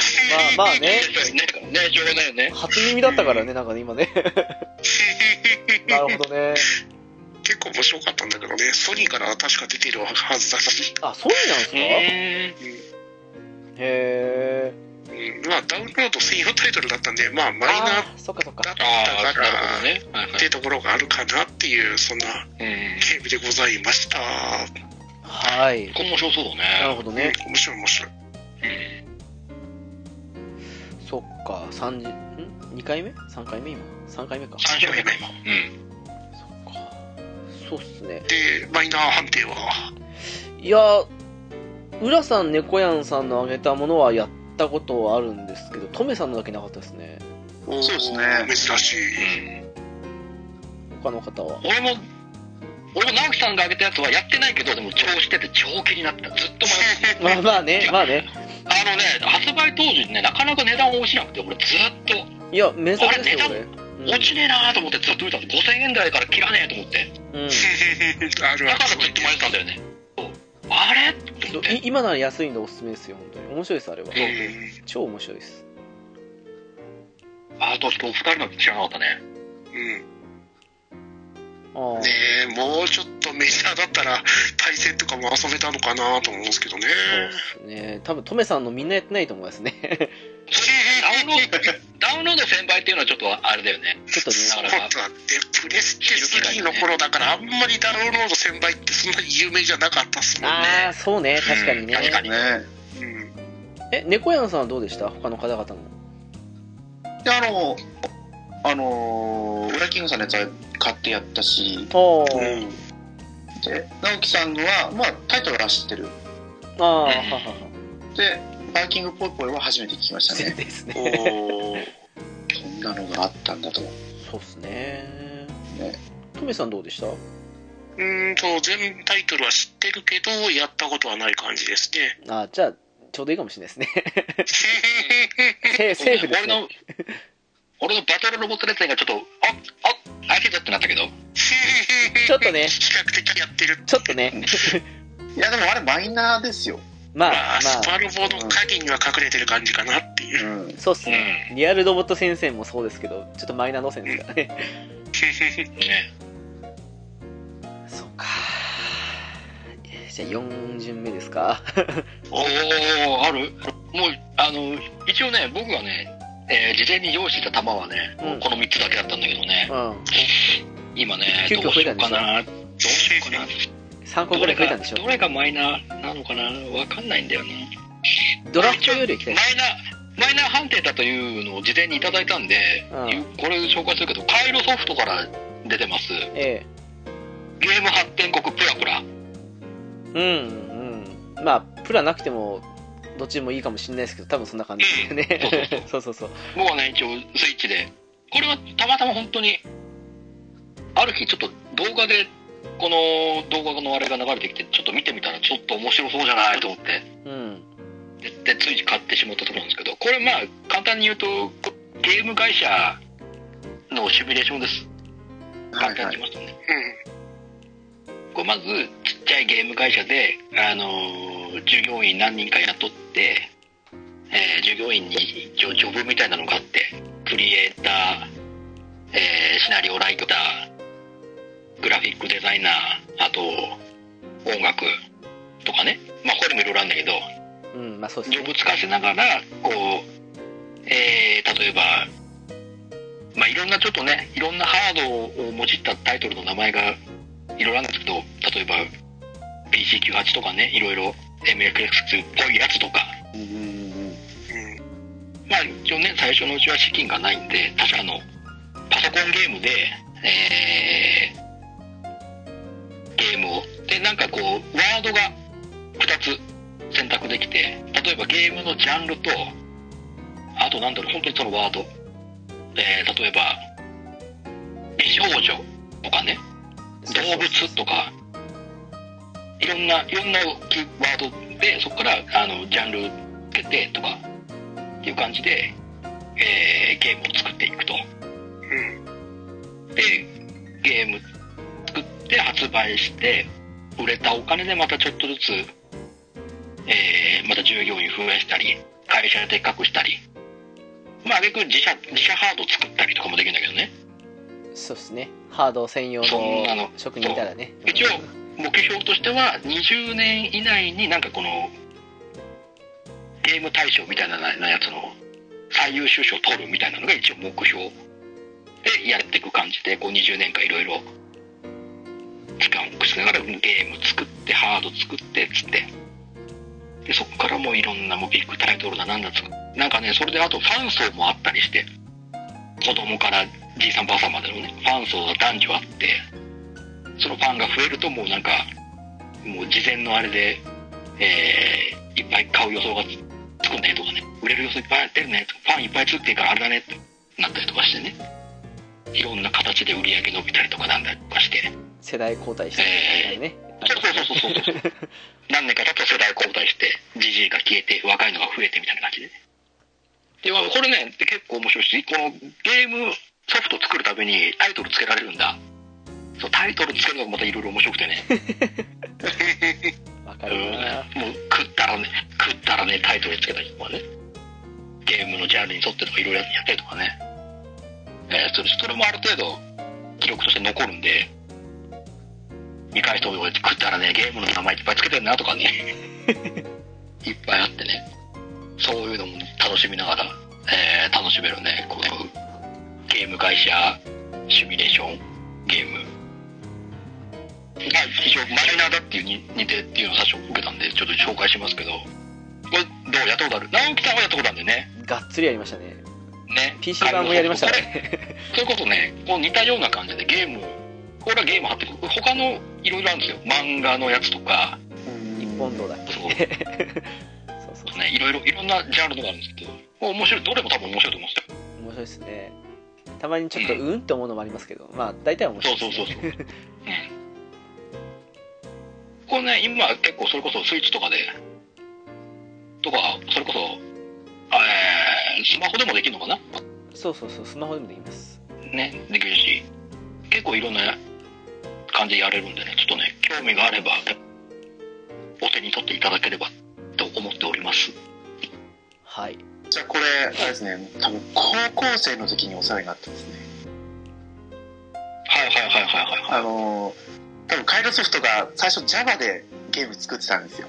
ああ、はいはいはい。うんうん。その時のもう本当、初初総書記、最初期の頃のゲーム発展途上国ってタイトルとタイトルだった時にやってますね。いろいろありますか？らね、バージョン的にね。ありますからね。PC 版も結構改良加わってたりしますから、なんか。そうそう。うん。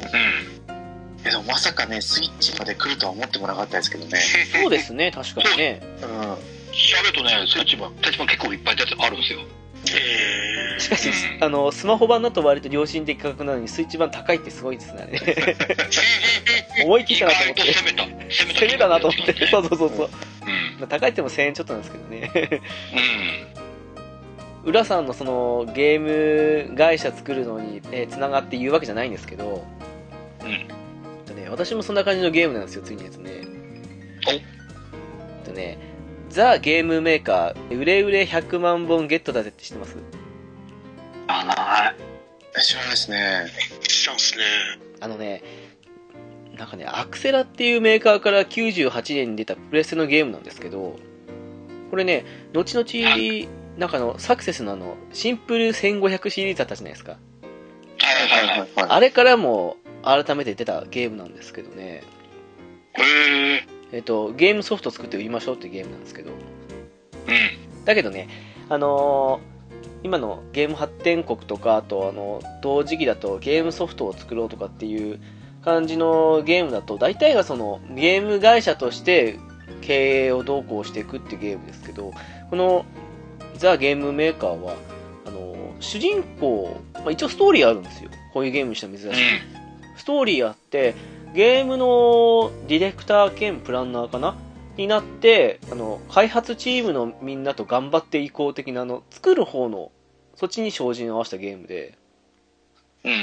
あのね、デザイナーとか、プログラマーとかそういう人たちとちょっと話をしたりとか、その辺に仕事を、まあ、割り振ったりとか、そういうことをしてゲームを開発無事に作り終えるまで持っていくって感じのゲームなんですけど、結構ね、ちょっとしたミニゲーム風で、その制作中のあれも面白かったりしたし、そのストーリーがね、割とよくできてて、結構ね、あの、面白かったんですよ、これ。あの、1500シリーズで買ったんですけどね、そうそうそう。へ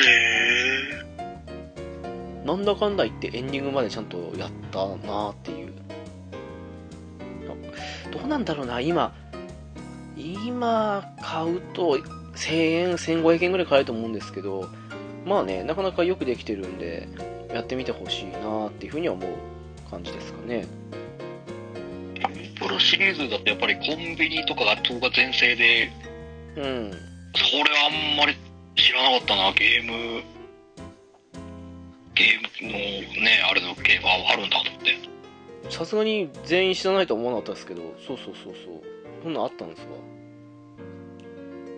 思いのほかよくできてます。本当に。へちなみにウィキペディア見たら何気にファミ通でシルバー殿堂入りしてみたらしいですね。結構じゃあ高評価なあれなんですねファミスレビュー。マイナーゲームに厳しいファミ通にしては高評価だから、まあ、って感じなんですけど、そうそうそうそう。いまだにね、あの、押し入れのどっかにあるんですけど、探すより買った方がいいかなと思いながら、ちょっとうん。手が出せないって感じでいるんですけど、そうそうそう、結構面白いんでね、あの、さっき言ってたような、ゲーム発展国とかあの辺で、そういうの面白いなと思った人、やってみてもいいんじゃないかなと思います。うん。うん。はい。短いですけど、そんな感じです。はい、ありがとうございます。ありがとうございます。そうですね、私が紹介するタイトルは、もう、ちょっとマイナーな域から出そうな感じになってきてるんですけど、うん。うん。マーセナリーズサーガシリーズ。えええで、えーその中から、私がおすすめしたいのは、マーセナリーズ・ウィングスっていうタイトルなんですけど、えうん。この前作がマーセナリーズ・サーガの1、2、3っていうのがあって、そうですね。はい。あれは携帯ゲームなのかな ?iOS なのかな？うーん多分携帯、携帯だった頃に出てると思うんですよね。ビータでも出てませんでしたっけ？あ、ピーターどうだったかな？なんか DS とかじゃないですかね。あ、DS だったかな？へで、あの、犬眉毛で行こうでも取り上げられたことがある作品なんですよ、前作は。なるほど。えで、このマーセナリーズ・ウィングスは2019年に発売されてるんですけど、うん。うん。タクティカルシミュレーション RPG でも本当に、あの、タクティクスオーガ系のそうですね。うん。はいはいはいはいはい。高低差あり。で、キャラもなんか似てますかね？まあ、そうですね。あの、うんタッチ的にね。あそうそう、ゲーム、ゲーム画面の絵は似てる。デザインはもう全然違いますけど、うん。うん。もう、あとは説明しようがないですね。もうタクティクス系のゲームだって思ってもらえばいいくて、まあ、値段の割にはよくできてますからね。そうですね、1500円。で、最近また最新作が発売されて、マーセナリーズ・ブレイズだったかな。あ、そっちやってないな。はい。今私、やり始めたんですけど、おー、ほうほうほまあ、このウィングスに関しては、一応イベントパートと戦闘準備と戦闘パートに分かれてて、う。うん。で、今作からリーダースキルっていうのが追加されて、うんそのまあ主人公はいるけど、その戦闘の中で誰をリーダーにするか。で、追追加の、追加要素じゃなくて、なんて言えばいいんですか。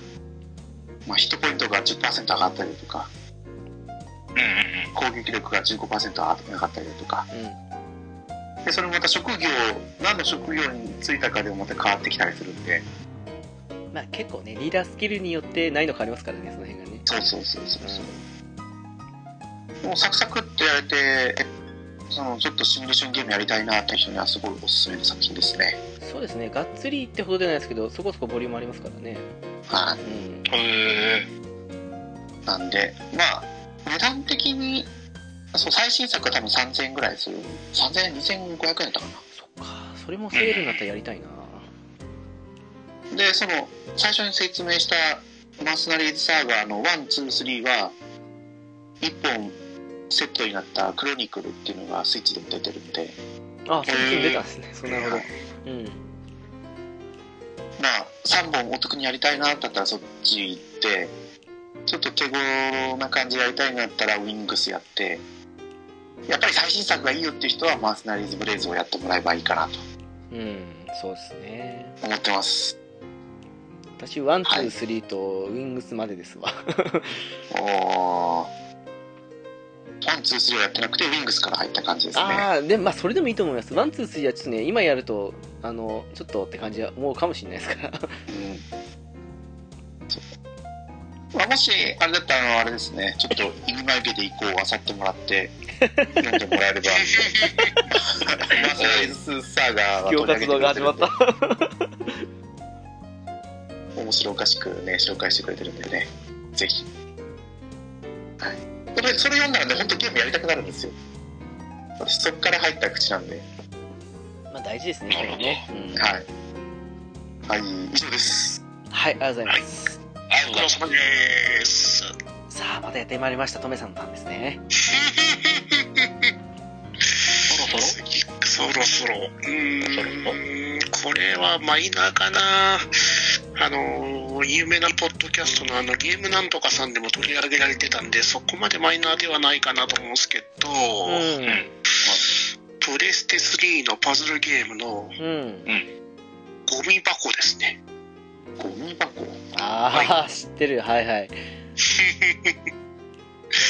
こちらもあの、プレステ3で出たダウンロード1000倍のゲームなんですけど、うんうん。うん、これあの、落ち物パズルゲームなんですよね。で、画面の上から出てくるあのゴミをゴミ箱の中にボンボン詰め込んでって溢れないように収めていくパズルゲームなんですよね。うん。うん。うん。うん。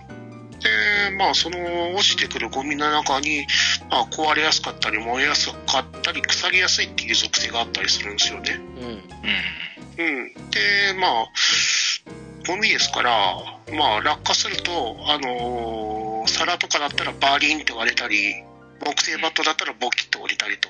うんで、電子レンジが落ちてきて、その上に、あの、バットとかガンガンぶつけていくと、壊れて、ちょっと、小さくはならないけど、ちょっと、おこじんまりするというか、そんな感じになってたりするんですよね。はいうん。で、その中に、まあ、先ほど言ってた、あの、燃えやすいとかもあるんで、はいはい。藁とかあ落ちてきて、その中に火種をすると燃えてくるんですよね。うんうんで、その燃えたりすると、その、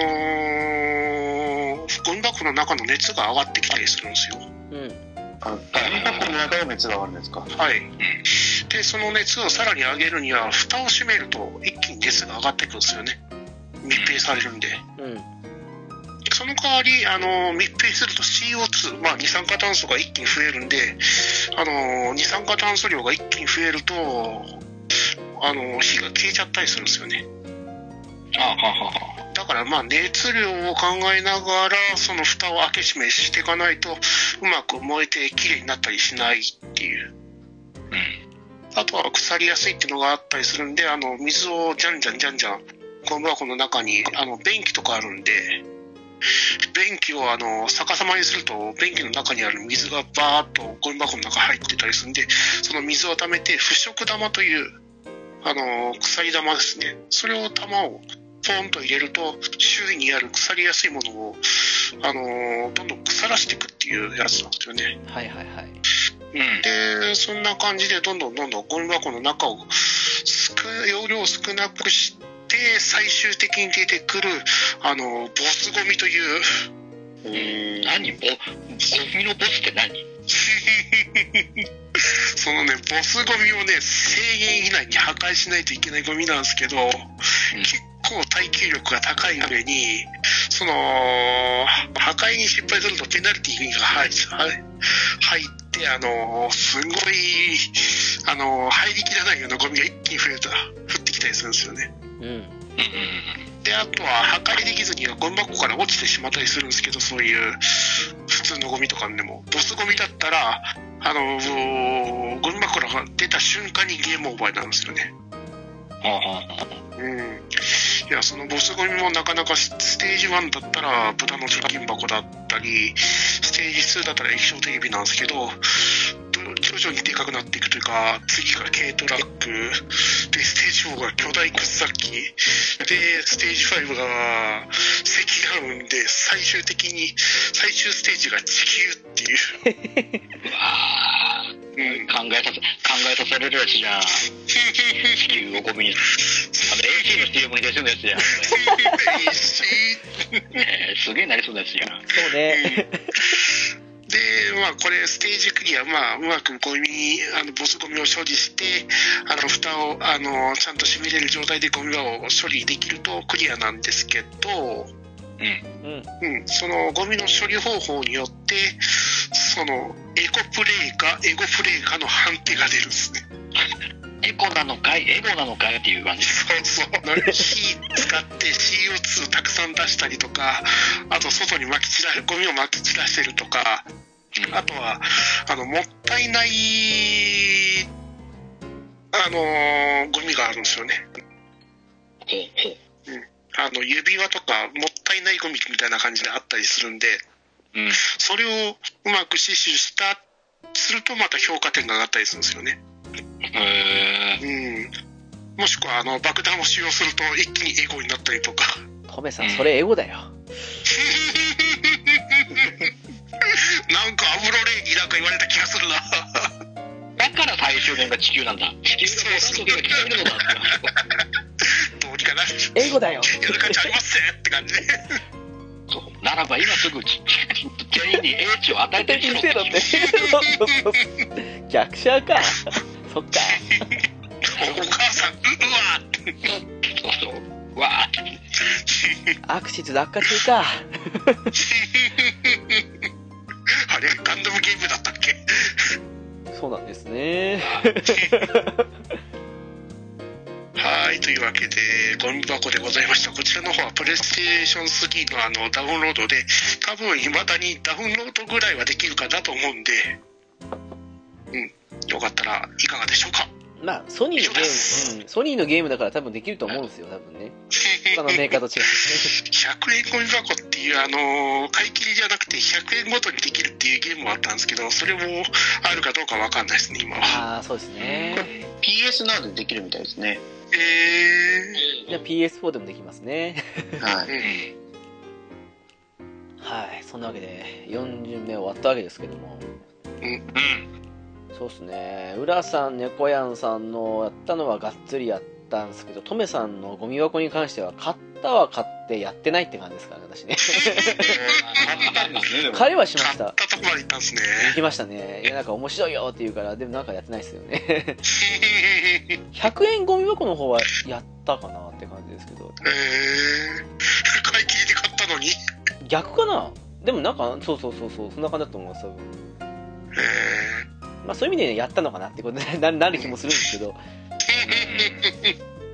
えー、浦さんどうでした？いや、俺はね、どれも聞いたことがないああ、ゲームで、マースマーセナリーズって言ってるからさ、俺はもうずっとハンクの絵が俺の中で血がついてて、ハンクが、ハンクが、あれするのかなって思って、タクティクスオーガみたいな感じで、ハンク、ジョブ何？と思って、え、ハンクずーっと聞いてたバイオハザードの？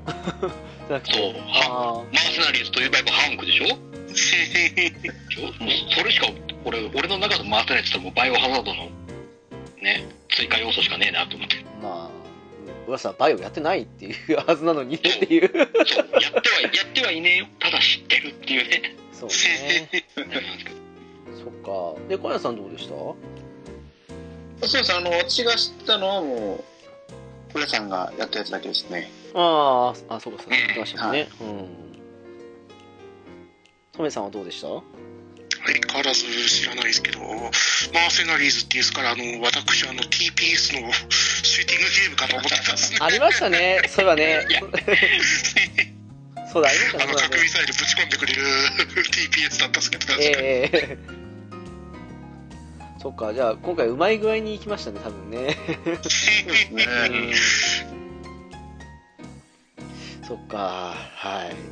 じゃあ5巡目。浦さんそろそろ真打ち出てくる感じです？どうする？もう、これあと何十、何十すんの？これ。わかんないですけ そど。そろそろ2時間なんて。もうそろそろ、もうそろそろいいよね。もう、もう4の、4の4で今もう16もう16いったわけじゃんねそうそうそう。なかなかの情報量だよね。うん。じゃあ、この、この週でラストにしようか。そうしましょうか。タイミング的にはね。じゃあ、じゃあやっぱり僕これ知ってるかなみんな。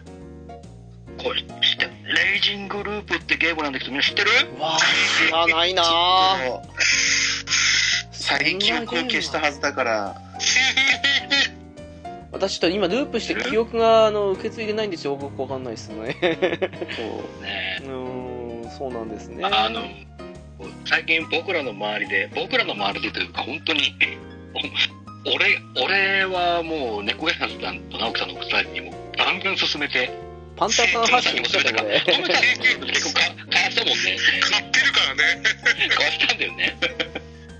っていうゲームでね。あこそうなんですかれね、あの、おすすめしたいんだけど、こう内容に関してはね、ほとんど触れら触れられない。むずい。まあ、人狼をモチーフにした、えー、えー、アドベンチャーですよね、読み物の。まあそうですね。はいはい。うんそうですね。じゃゲームで、こう、まあ、ちょっとした限界集落に住んでる村で、えーちょっとした、えー殺人事件が起き、それを対処するために、もう村、もう一般常識が通用しない感じの、もうその村特有の、ね、宴というルールで、えーその中から犯人である、えー、狼さんを、みんなの話し合いで決めて、決まった人は、えー無条件に、えー首作られて殺されるっていうね、落ちなかれてね。えーそれで狼がいなくなるまで終わるか狼側が全員殺して終わるかうん。っていう感じのねゲームなんですけどもこれがね読み物としてまあ面白い。まあ面白い。これまあねあの登場キャラクターも10 10何人だ？16人か。そうかな。15人ぐらい、うん、出てくるんですけど、まあ、一人一人、まあ、主人公ポジションでいうね、えー、二石花明さんって人は、まあ、その村の外の人の、で、まあ、巻き込まれる感じの人なんでね、そうですねまあ、あれなんですけど、まあ、村に、この安水の村にいるね、住人たちがね、一人一人が全員濃くて、そうですね。語り、語り出したら、これもう全部、ちょっと中身に触れてしまうんで、ちょっと言えないんですけど、老若男女、本当年代、年代も性別も、ね、バラッバラの人たちがいるんですけど、これがまた面白い。ねえ。ほんで、この、えーまあ、レイジングループと、ループと言ってるだけですね、この村、主人公の久石君はもうこの、地獄を抜け出すために何回も何回も周回を重ねてね、えーそこから少しずつ真実を導き出して真相に向けて突き進んでいくっていうアニメなんですけどねあのこれしか言えないです僕の今の語彙力でもこれでしか説明できないんですけどうん人狼をやられたことがある人は、もちろんやったことない人でも、あの、普通に読み物として楽しめます。めちゃくちゃ面白いです。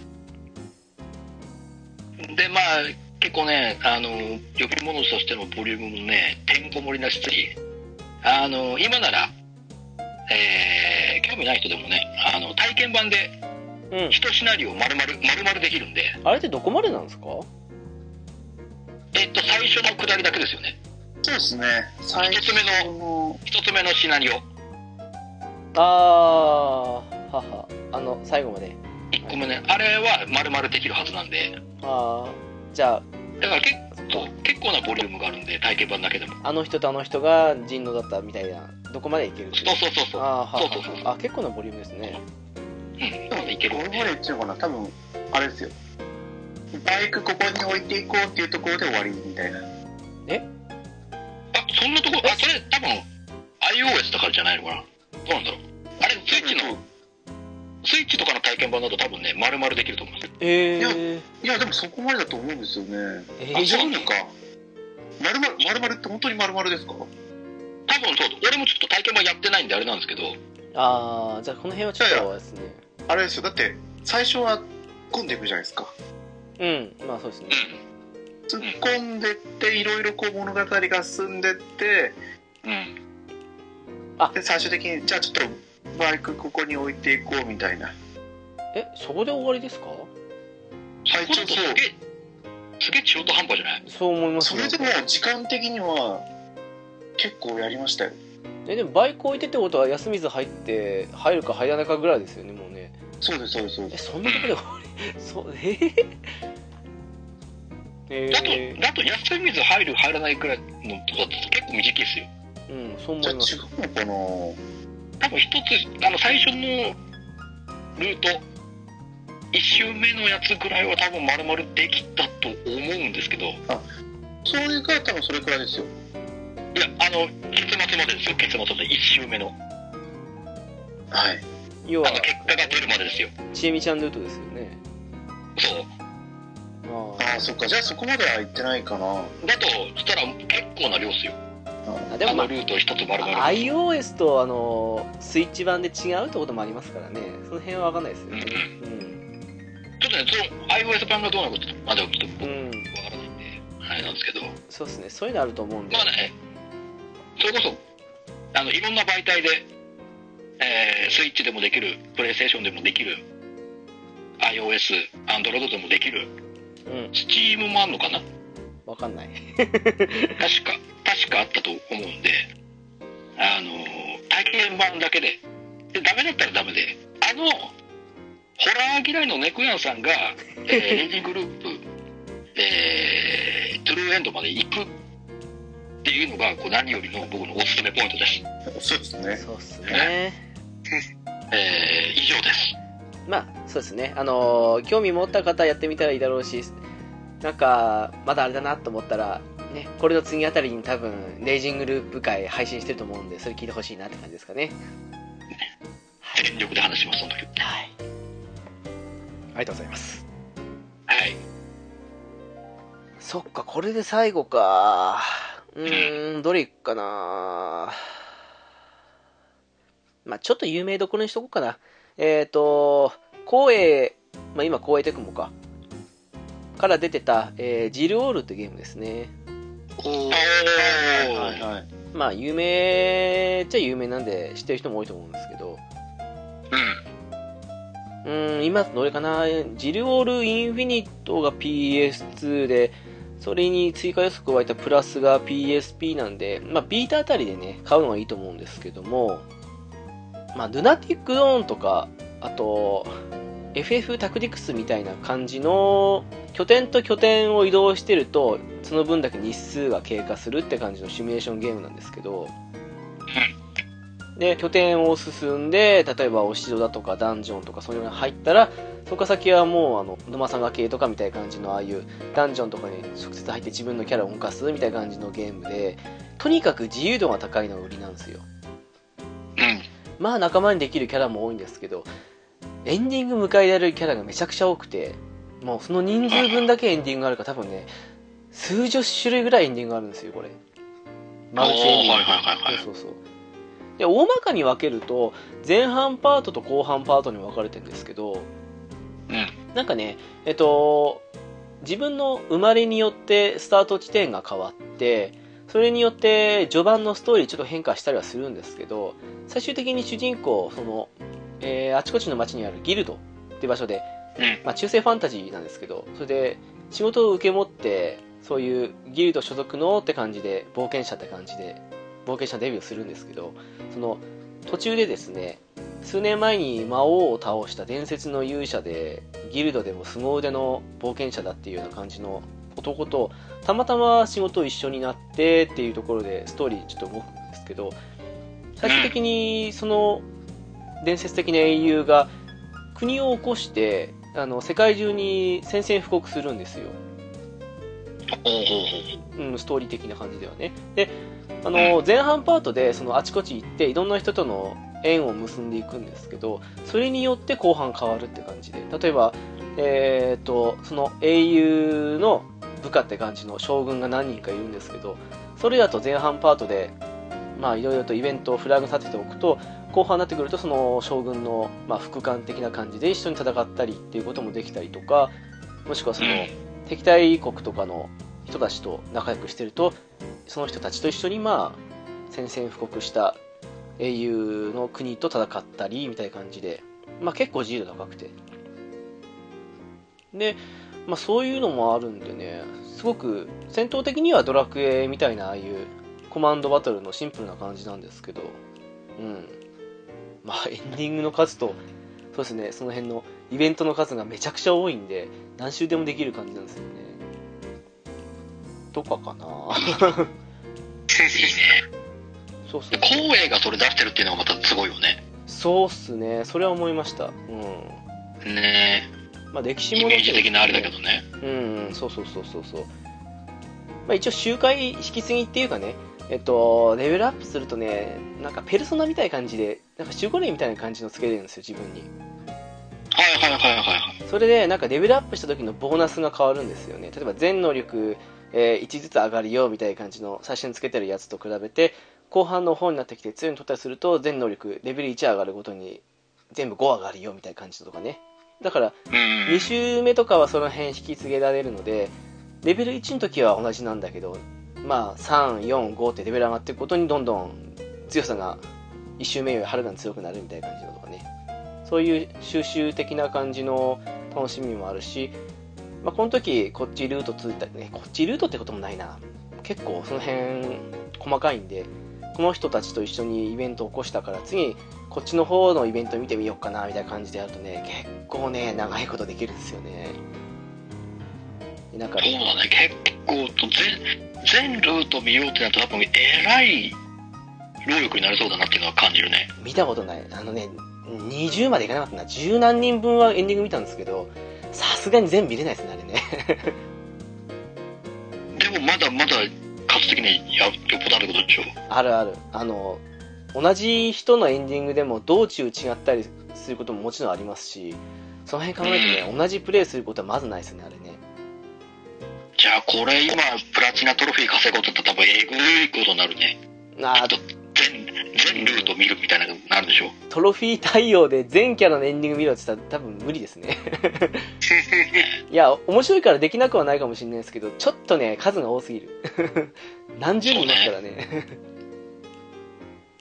でもね面白いっすよ。あのもちろん野間さんとかみたいな感じで共通パートみたいのもあったりはするんですけどでも結構自由度高いんでね。うんこれはねビータとかだったらいまだにストアで売ってんじゃないかな。ベスト版出たし多分1キュッパぐらいで買えるんじゃないですかね多分ね。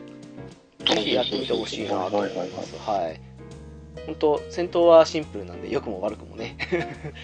うん。でねこれ PS3 でねトリニティディルオールゼロって感じの出たんですけど何間違えたかちょっとファンの望んだ方向と違う方向行っちゃったんですよね。それでシリーズストップしちゃって。ねまあ結構ね有名ってか名作なんでねやってる人多いかもしれないですけどとりあえず最後はこんなもんでいこうかなって感じではいなるほど。はい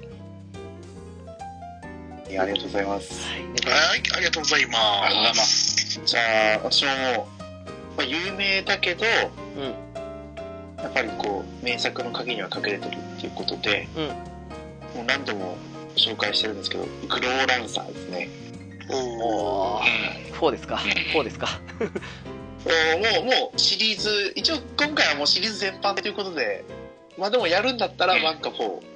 まあそうでしょうねそうですね、他のシリーズに手出したら、それは知りません。よ、責任取りません。よっていうことなん。ですけど、なるほどね。まあ1やったらね23はダメですからねあれねそうですね。5、6もちょっと人を選びそうな気もしますけど、そうですねそう思います特にうん。5ね、そうすね、村、そんな村気があるんだね。グローラシリーズ。いや、本数的には結構出てるんですよね。1、2、3、4、5、6、7、8、9、10。いや、違う。9ですね。9作品出てるんですよ。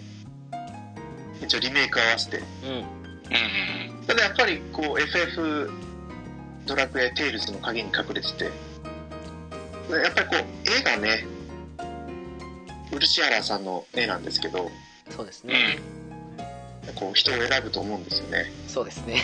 うん。ただ本当に面白いんですよ。あのゲームカタログのところに書いてあるポイントが本当に止まらないドラマチック RPG みたいな。ええ。戦闘も本当にシームレスでまあ指示を出してる時だけちょっと時間止めてくれるんですけどうんうん。それがもう本当に動くんで結構難易度も高くて。高いっすねリアルタイムシミュレーションなんだ。そうですそうです。そうですそうです。うんはいはいはい。はい MMO とまではいかないですけど MMORPG 寄りじゃないですかね。まあ難易度高いっていうかゲームシステムを知らないうちは難易度高く感じますよね。そうそうそうそうそう、うん。で慣れてくると楽しいしそう。でやっぱりこうマルチエンマルチエンディングではないけどあれですよね。誰と最後添い遂げるかとかでやっぱりエンディング変わってくるんで。選択肢ですからね。そうそう。あ何周もやれる。そうだね。はいはいで強くてニューゲームもあるし。うん。でやっぱりこうリメイクされてるしょ1のリメイクグロランサーとあと4のリメイクグロランサー4なんだっけなタイトル。オーバーリローデッド。そうですそうですそうです。はい。はいああもうおすすめですね。どっちも PSP でできるので。いやもうリメイクされた4はもう神ゲーですよね本当に。うん。勢勢力選べましたからねプレステ2版と違ってね。そうそうそう。いあれやはあれは本当に面白いです。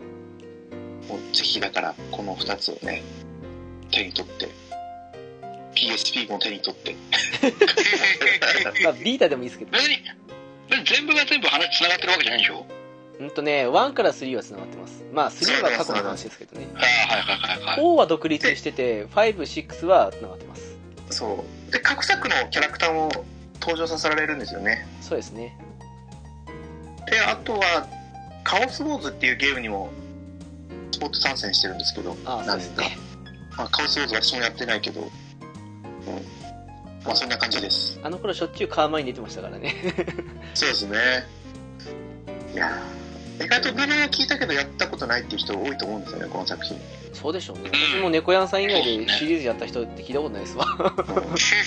私も直樹さん以外で一人ぐらいしか知らないですから意外と。意外と隠れた名作かなと。思ってます。確かに。うん本当 PSP 版の4は本当かねよくできてますね。完成形でしたね。絶対浦さん面白いと思うんです思うんですけどね。あ本そうですよ最初はちょっと戦闘で難しいっていうふうにいやうん。勝手わかるまでは少しねあの護衛ミッションとかは嫌に思うかもしれないですけど慣れたら本当面白いんで、そう そうそうそう。そうバトルコマンドより面白いのこれ。え？いやいやなんかリアルタイムシミュレーションだからちょっと今思いついたのがバトルコマンダーだったんだけどコマンダーが通じない？ごめんねバトルコマンダーでしバトルコードでガンダムのやつですか？そうです。あー。スーファミのね？あスーファミのバトルコマンダーね。はいはいな何のことかと思った。シミュレーションでしょ？バトルコマンダーも。えなんかバトルコマンダー PS3 とかそれなんかあのそんな感じのあったっけなーって今ずっと考えてたんで今。スーパーファミコン。スーファミのねあのね。ごごめん。なさいそこまで戻ると思わなかったな。そこまで戻ると思わなかった。ね時止まった今本当にやることはそんな感じなんだろうなと思って。ザ・ワールドクだったなんか今。ごめんなさいごめんなさい。ちょっとちょっと俺が比較対象にしたのがちょっと間違えた。ごめん。いやあのリアルタイム系の最高峰ですあれ。あの4は特に、そうですね、うへん、えいや本当にこう絵で敬遠してる人にもやってもらいたいなと思いますねそうですね。ラングリスター3でリアルタイムやった時にはは？何考えたんと思いましたけどなんかあそこがここまで進化すると思わなかったですからね。うん。そうっすね。まあそんなわけですよ。今回ビどうぞトメさん。ビータ多めに？ー、落ちなのかな？ついにやってまいりました。大鳥。おうちおうちだよ。はい。んなやり込んでないけど、まあ、オチならこれ言っか。うーんとね、2019年の4月25日には、あの、スイッチで発売されたゲームでございますね。まさか？最近買ったんですけど、うん。えー、パンティーパーティーでございます。おっと？おっと？おっと？知らないな。えーこちらのゲーム、ホームページから、えー注意。このゲームは、このゲームにエッチなコンテンツはございません。このゲームに出てくるのは、可愛くてアホなパンツだけ。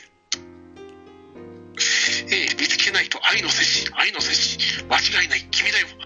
パンツを愛するありの摂氏、街を走るパンツ、パンツと共に進む戦士、邪悪なる意志から人類を、そしてパンツになった自分を救うために戦えパンツとパンツ熱くたぎるコメディ、これがパンティーパーティー完全体だといったゲームでございますね。お、おう。お、おう。えーまあ、はっきり言うと、パンツ同士が争うハハイスピード型の対戦アクションゲームでございます。なんだってあ うん、あの、幅なくパンツを操作して、迫り来るパンツを打ち倒す、パンツ同士のハイスピードバトルのゲームでございますね。とんでもないゲームですね。ね、本当にパンツが浮いて戦ってますからね。で、まあ、パンツごとに3種類の攻撃と、あと、情熱という、3種類の攻あのーそのパンツごとに割り当てられているパワーアップを駆使して戦うわけですね。何パンツごとのパワーアップって何？レー何スがつくとかさ、シルシルクになるとかそういうこと？何リボンつくとか、島パンとかそんな感じ？えーやっぱりこのパンツが強いとかあるんですか？あるみたいですね。で、なんか、その、情熱を発動すると攻撃力アップしたり、スピードアップしたりとかあるみたいですね。何パンツのスピードアップって？で、まあ、パンツの種類もたくさんありまして、まあ、島パンだったら、水色型のレーザーを発射したりとか、ああ、セーラーが、セーラーパンツだったら、魚雷や艦砲とかいった戦艦を意識したような攻撃ができたりとか、あとはクマちゃんパンツだったら、あの、情熱でスーパーハンマーをつけたりとかいう、いろんなやつがあるみたいですね。うんはあ。で、まあ、最初の主人公に割り当てられているのが、そのスラッシュ、ビーム、ブーメラン。で、スラッシュっていうのが刀みたいなのを持って近距離攻撃。で、ビームだったら、まあ普通にビーム、長距離から撃撃っていくやつと、あと、中距離型のブーメラン。その3種類を、まあ最初のパンツ、駆使して戦う感じですね。なんでパンツでやったんだろうってレベルですね、それね。なんでだろうね。全部切ってるで刀でそれ全部切ったらもう終わりじゃん、パンツの。パンツの方は。布切るのがこっちもあるし終わりじゃないのでもね、遠距離攻撃してくるんだ、敵のパンツも。何敵のパンツの遠距離攻撃って？パンツの遠距離だよあのゴム伸ばしてさ、やって飛ばすみたいなそれしかないでしょ。ゴムゴムの実じゃんパンツ要素がもう皆無じゃねえか。パッケージ詐欺ですよね、パッケージ詐欺。パッケージ詐欺ですよね。一切エロいことはございません。みんな期待して買ったんでしょ、きっとそれ。全年齢ってことなんですね、これはね。じゃあ全年齢でございます。とてもそうは思えないですけどね。セロ、セロ指定なしということでね。しかもね、あの、パンツがね、あの、すべてのパンツやら、モブパンツやら、全部喋ります。フルボイスです。無駄遣い。戦闘中のカットインも全部ボイス好きです。パンツ買ってくださいね。なぜパンツお手頃ですね、1500円ですよね。そうですね。絶対元取れないですよ、それ、フルボイス。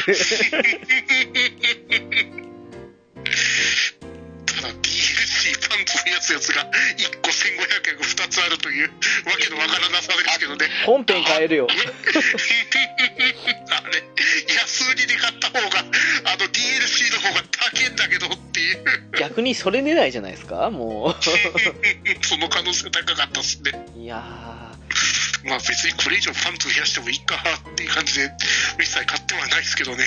コレクターですね。これは、これは買ってる人いないね。うーん、一人いたな、誰かが。だね、そう。誰だろうこの回聞いて、お便り書かずにやめられないっていう、あの、北の人が多分いると思うんですよ。ね誰だろそうかな。最後の作品に関して一言言いたいっていう人が多分いるんですよね。待ちましょう。買った報告した途端にあの交流報告が上がってきた人がいたからなう誰だろう さすがだなと思いましたねね、ベント、ベントとおなじみのね。そうですね。今頃多分ベントに入ってんじゃないですかね。ベントのプロですからね。え？ベントの中に隠してるのかな？パンツを。そっかま。あまあ、でも、バカゲーとしてちょっと面白そうだよね。そうですね。ね。しかもねあのオフラインモードで4人で対戦もできますからね。ちょ、ちょっと待って、オオフラインモードってことはオンラインあるんですか？みんな、ちょ、ワンちゃんみんなで買ってやれる？やる？やる？じゃあどうする？買うのやるって。うーんとね対戦モードオフライン限定なんだ。あオフラインそうっすか。が、オンではできないのね。あ、。それはオンライン。オンラインだったら完全にその人の趣味バレるじゃないですか、それ、性癖。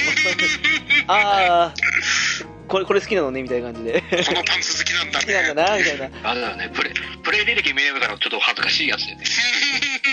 ちょっとね。やってるってなってるね。そっか。まあ、とりあえず、これで皆さん行ったって感じですね。はーいはい。えー、そうですね。とめさんの以外は全部やったって感じですかね。ね村さんどうっすか？僕はね、えっ、と、ジルオールは名前だけはよく知ってる。あだけど、中身までは全然わからなかったね。あ、あそうかそうかそうか。うん。ジルオールもおすすめです。本当に。そうだよ。で、グローランサーは、もう、昔言ってたけどに、もうラングリーサーとごっちゃになってるっていうあ あれがあったんで、そう、当時はね。そう、絵が一緒だから、など,、まあねどっちがどっち何っていう感じになっちゃったから。あ、RPG かシミュレーションの違いですよ。うん。そうだね。だからちょっとね、やってみ、そんなにラングリーサー4がいいっつうんだら、ちょっと、いや、あれはうまい、ことあれはやれよくる機会作ろうかなとよくできてる、よくできてる。本当にやってほしい。よくできてますよ。まあね、トメさんのは知ってるけど、買う気はないなちょっそうね。でしょうねとね。名前は知レってだからね完全なるそう、安売りできたらワンチャン買ってもいいかなとそうそう。パッケージは見たことあるけどねっていう。私も安売りできたから買ったんだけどね。安売りの時に正直私も少し心揺れたんだけど、買わなかったっていうね。正解猫屋さんどうですか？そうですね、あの、ジルールは聞いたことがあるだけで、で、トメさんのはもう、パッケージ、ニュース、ネットニュース見て、なんじゃこりゃと思ってうん開けてみたらパンツが飛んでたから、そっちにして。そうっすね。そうっすね。そうっすね。購入まで行く人から聞かれて。るよね同じ同じ。そっと聞きました、私も。でも、浦さんのはもう言わそうかなって。感じですね。うん。トメさんどうでしたまあ相変わらず名前は知ってるけどやってないゲームですね RPG が弱いってのが よくわかりますね自分がでも実際そうなんですよね。聞いたことあるけどやったことないって多いですよね。うんそうですね。え、ちなみに、あの、今回、詳しく語れなかったけど、まだ、こんなのあったみたいなのあります？私は、実はあと、5、6個あったんですけど、すごいすげえ。まあ、名前だけ出しますね。えっ、と、はいはいアガレスト戦記、おーああ、名前はあ、。知ってる。あと、デズインフィニティ、まあ、デズでもいいんですけどね、ドドリキャスの方の。うんと、あと、ザ・ダーク・ピクチャーズ・マン・オブ・メダン。あ、知らない。最近のゲームです。へえ。えー、これもね、あの、パンティーパーティーに対抗して押しとこうと思ったんですけど、あの、まあ、プリプリズン・プリンセス？あスイッチの、意外と面白かったです。こっちはちゃんとパンツ見えます。あと、まあ、有名どころでちょっとマイナーな感じかなっていうので、えっ、と、SD ガンダム G ジェネレーション DS。ああとね PS2 の初めの一歩2ああうんああ面白かったですね。そうそうあれ、うん。あれだけですからねオリジナルキャラ作れてなんかうん。できたのね。そう そうそうそうそんな感じのが控えにいましたって感じですね。あとは皆さん全部出し尽くした感じです？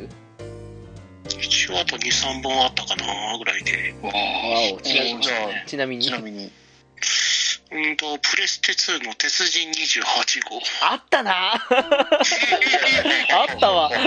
すごいよ。あの大塚所長だったかな。あの目の前の家を持ち上げて敵にぶつけるんだとか警察署長がいるから、いやあのっていう。あの持ってましたそれ。えに持ってました。ね あの街にあるオブジェクトをほぼ持ち上げてぶつけることができるんであの国会議事堂的にぶつけることもできたですか？らね意外と面白かったですあれ。面白かったです。サンドロットいい作品だなっていう。うん。あとは？ああとはプレステの落書きショータイム。ああははははははうん。一時期結構プレミア価格ついてたんですよね。そうですね。うん。1万円ぐらいしてたんですよね多分ゲームアーカイブしてきてから一気に値段が下がっていったんですけど一時期はすげえ値が上がってたなでも結構アクションゲームであのスクエニとトレジャーが組んでる作ってるゲームなんですよね。あれスクエニ？あうん。んスクエ？販売元はスクエニでで開発元がトレジャーだったんですよ。エニックスじゃないですか多分。ああそっか。まだあの頃はエニックスか。まあ細かいんですけどすいません。で あともう一本があのシリアルエクスペリメンツレインですか。ー、何ですか？もう一回言ってもらっていいですか？シリアルエクスペリメンツレインですね。これはあのアニメであったゲームであのプレステでゲーム化されたんですけど、はいはいはいはいはい。あの人の上でしょ？あの人の絵でしょ？なんだっけ？そうですね。あの有名な人の、アイルアイルですね浅田浅田なんちゃらさん。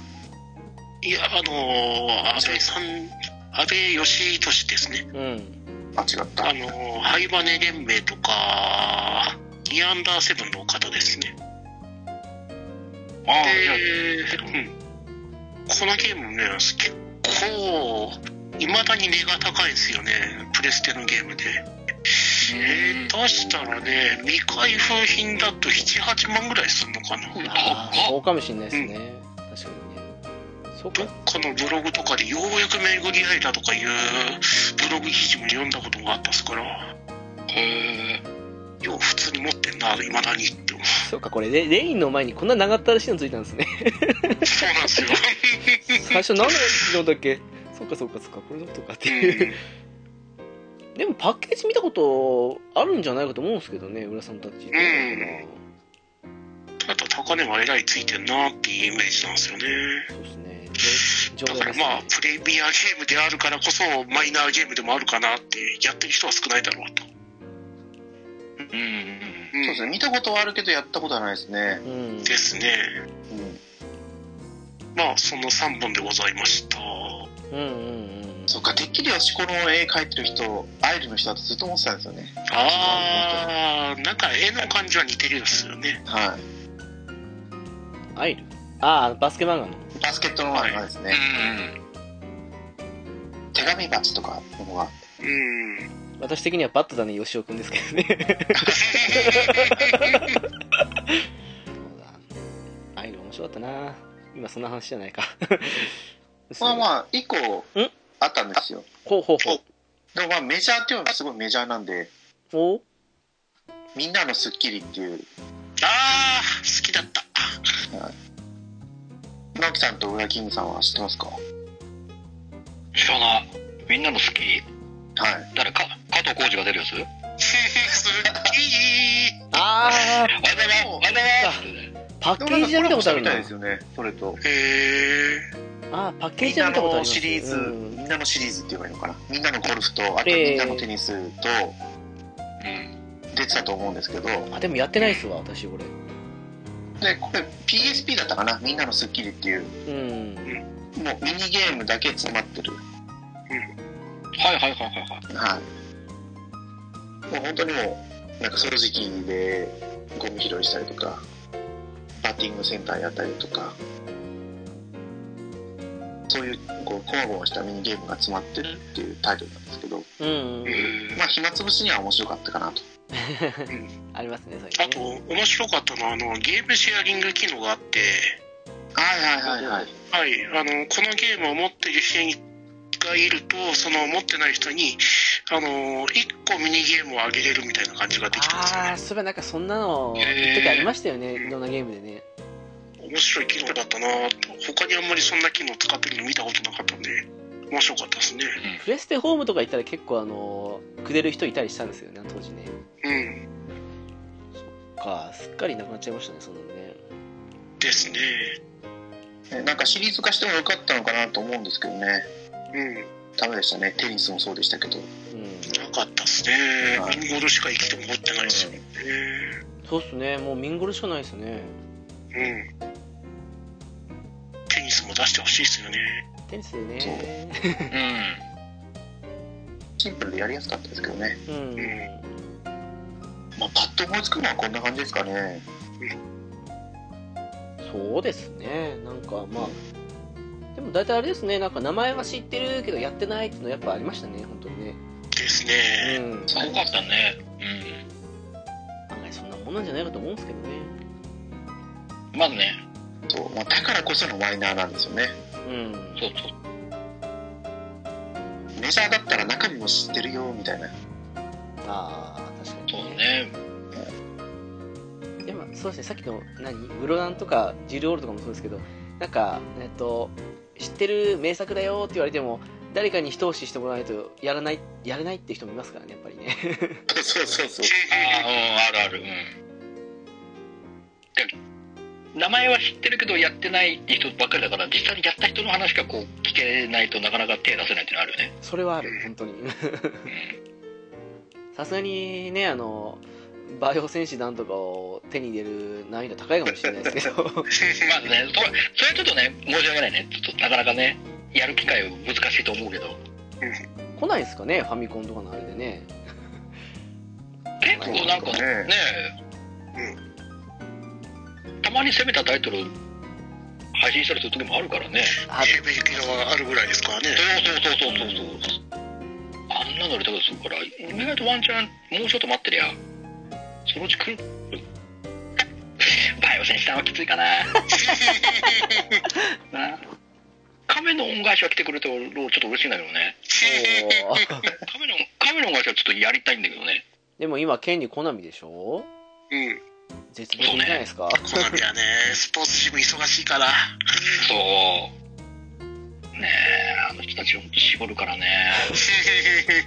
ねまあ今結構ねやばいらしいですけどねあのスポーツ界でねえ。そうですよはいでも本当ハドソンコレクションとかで入っててもいいんじゃないかって思うんですけどねそういうのねうん。全然入ってもいいとすよ。うん。どうかな。難しいところですね。うん。うんあとはなんかそういうソフトもうない感じです？もう脱出そうでしましたか？ねね。今回も本当にこう収録しながら考えて出したんで。ただね、だからこの難しいところをね、このメジャー、名前は知ってるけど、でもやってないっていうところのあの辺の、どれがどれなんだろうねっていうあれが全然わかんないからね。それありますねうん。その中ではメジャーなんだけどっていうのは意外とあったりするかもしれないですけどねですね。うちの周りではやってる人結構いたけど、広くもっと広くと意外とやってないんだねっていうのがね。それはうん、さっきのあのザ・ゲームメーカー誰も知らないって時にえっと思っちゃいましたもんさすがになんか そうかあれは全然、結構シンプル1500シリーズでいいろいろ出てきたけど、知らなかったもんね。あでもねもともと定価で売られたやつがあの後半2000年以降のところに出たやつだから割と知らない人いるかもしれないですあれあプレステ2出てましたからねそうねそれあるからやっぱり自分の中でメジャーだったのにってなりますからね、本当ね。うん。まあなんか他の、今スイッチとかでもインディーズゲームいっぱいありますからね、そういうとこでおすすめだよっていうのあったら教えてほしいところもありますけどね、皆さんとかね、聞いた人に。うん。ですね。はい。そう、ああ、そっか、最近出たやつだったら、はい。あれ、名前なんだったっけな。フェルシールかな。フェルシール。フェルシール。ペルシール。フェルフェルシール。あ、やフェルシールで合ってますね。うん。DMM ゲームズから出て、DM ゲーム、違うか。あくまでこれは DMM ゲームズ。なんだろう。え、何？走行もすべて、あ、ごめんなさい。なんでもごめんなさい。あの、フェルシール、アービターズマークっていうのがうん。あるんですよ。はい。えっ、と、やっぱり DMM ゲームズみたいですね。どうしてる。こんなゲーム出してるんですね。スイッチも出てるし、PS4 も出てるし、多分 Steam 版が最初に出てたのかな。ああ、なるほど、なるほど。ほんと最近出たばっかりなんですけど、たまたまなんかネットニュースかなんかで見て、これもシミュレーション RPG なんですよ。へえタクティクスオーガライクな。はいはいはい。はいはいはいはい。で、まあ、外国のゲームだなっていう絵はしてるんですけど、うん。なんか、その、ジョブ、クラス、職業、職業はすごいたくさんあるみたいで、うーん。まだ私も最初の3話ぐらいしかやってないんですけど、あやってるんですね。はい。一応難易度がすごい細かく設定できるんですよ。お？というと？敵のレベルから、アイテムの所持数から、アイテムの使用頻度からとか。ええへーまあ、海外ゲーっぽいですね、それなんかね。で、職業はここに書いてあるのは、いくつなるかとあ、職業は30を超える職業と約300種のスキルを自由に組み合わせてカスタマイズできるな。なるほど。で、職業によってその、やっぱ成長率も違ったりして、うん。で、あとは、戦闘、なんかキャラクターロストもあるみたいはあるみたいなんですけど、戦闘中になんか死んだキャラクターは、次の戦闘では負傷状態になっちゃって、おおその負傷を直すには戦闘に出さないで、一回戦闘を終わらせたりしなきゃいけないとか。ああ、なるほど。あの、はいはいはい。連戦の時で気力50になってるやつらは、次の後半戦出せませんよ、みたいな感じですね。スパロボの。そう、そんな感じですね。けど、まあちょっと触れた感じ面白いですね。へえはい DMM ですか。まあ、いつも動画しかチェックしないですからね。ですね。一応その、まあ本当に出たばっかりに1月28日発売なのか結構安いですよもう本当に出たばっかりだ。な。はい。結構安い感じです？3100、あ、これアマゾンの値段ですけど、3127円。ああ、じゃあもう猫やんさんを人柱に、あの、参考にしつつって感じですね、本当ね。それはダウンロードで買ったんですけどね。もう思い切りましたね。3400円ぐらいだったかな。これ、ふとタクティクス系のやつやりたいなって思った時に思い出してもらいたい作品ですかね。なるほいや、それもって私、シミュレーション RPG ばっかやってんな。いいことじゃないですか。シミュレーションゲーム面白いですからね。はい。じゃあそろそろ浦さんのいつものやつですか？え、何？ね、いつも、最近、最近、復活してるからさ、そのフリーあるけどさ、うんいつも、いつものって何？いわかんない。な浦さん 最つもの最後に一言言ってくれんかなっていう。最後にどこでしょ？じゃあ、考えてないよ。考えてないよ。怖いなすごい不利なんだよね。じゃあね、みんなもね、この、じゃあ、浦さん、マイナーゲームとかけまして、マイナーゲームとかけまして、えー、えちょっと待ってよ。謎かけで、謎かけで終わりってなんだよ。ね、えー、っと、えー、っと、古着屋のジーンズのポケットの中と、えー、とき、まあ、いや、いい、解けません。解けません。ごめんなさい。ごめんなさい。今日のおまけ意外とやってない穴場ゲーム会、いかがだったでしょうか？聞いたことはあっても、触れてないゲームって多かったりするんですよね。今だと YouTube があるので、やってなかったり、やりたかった過去のゲームも、動画で雰囲気を味わったりできるようになりましたが、やはり、ゲームは触れてなんぼだと思うんですよね。少しでも、お聞きの皆さんの触れるきっかけになればなぁと思っております。よかったら、皆さんのおすすめ穴場ゲームも教えてくれると嬉しいです。そうやって共有していくと、結構な数になると思うので、ぜひぜひお待ちしております。以上、今日のおまけでした。では、お知らせに行きたいと思います。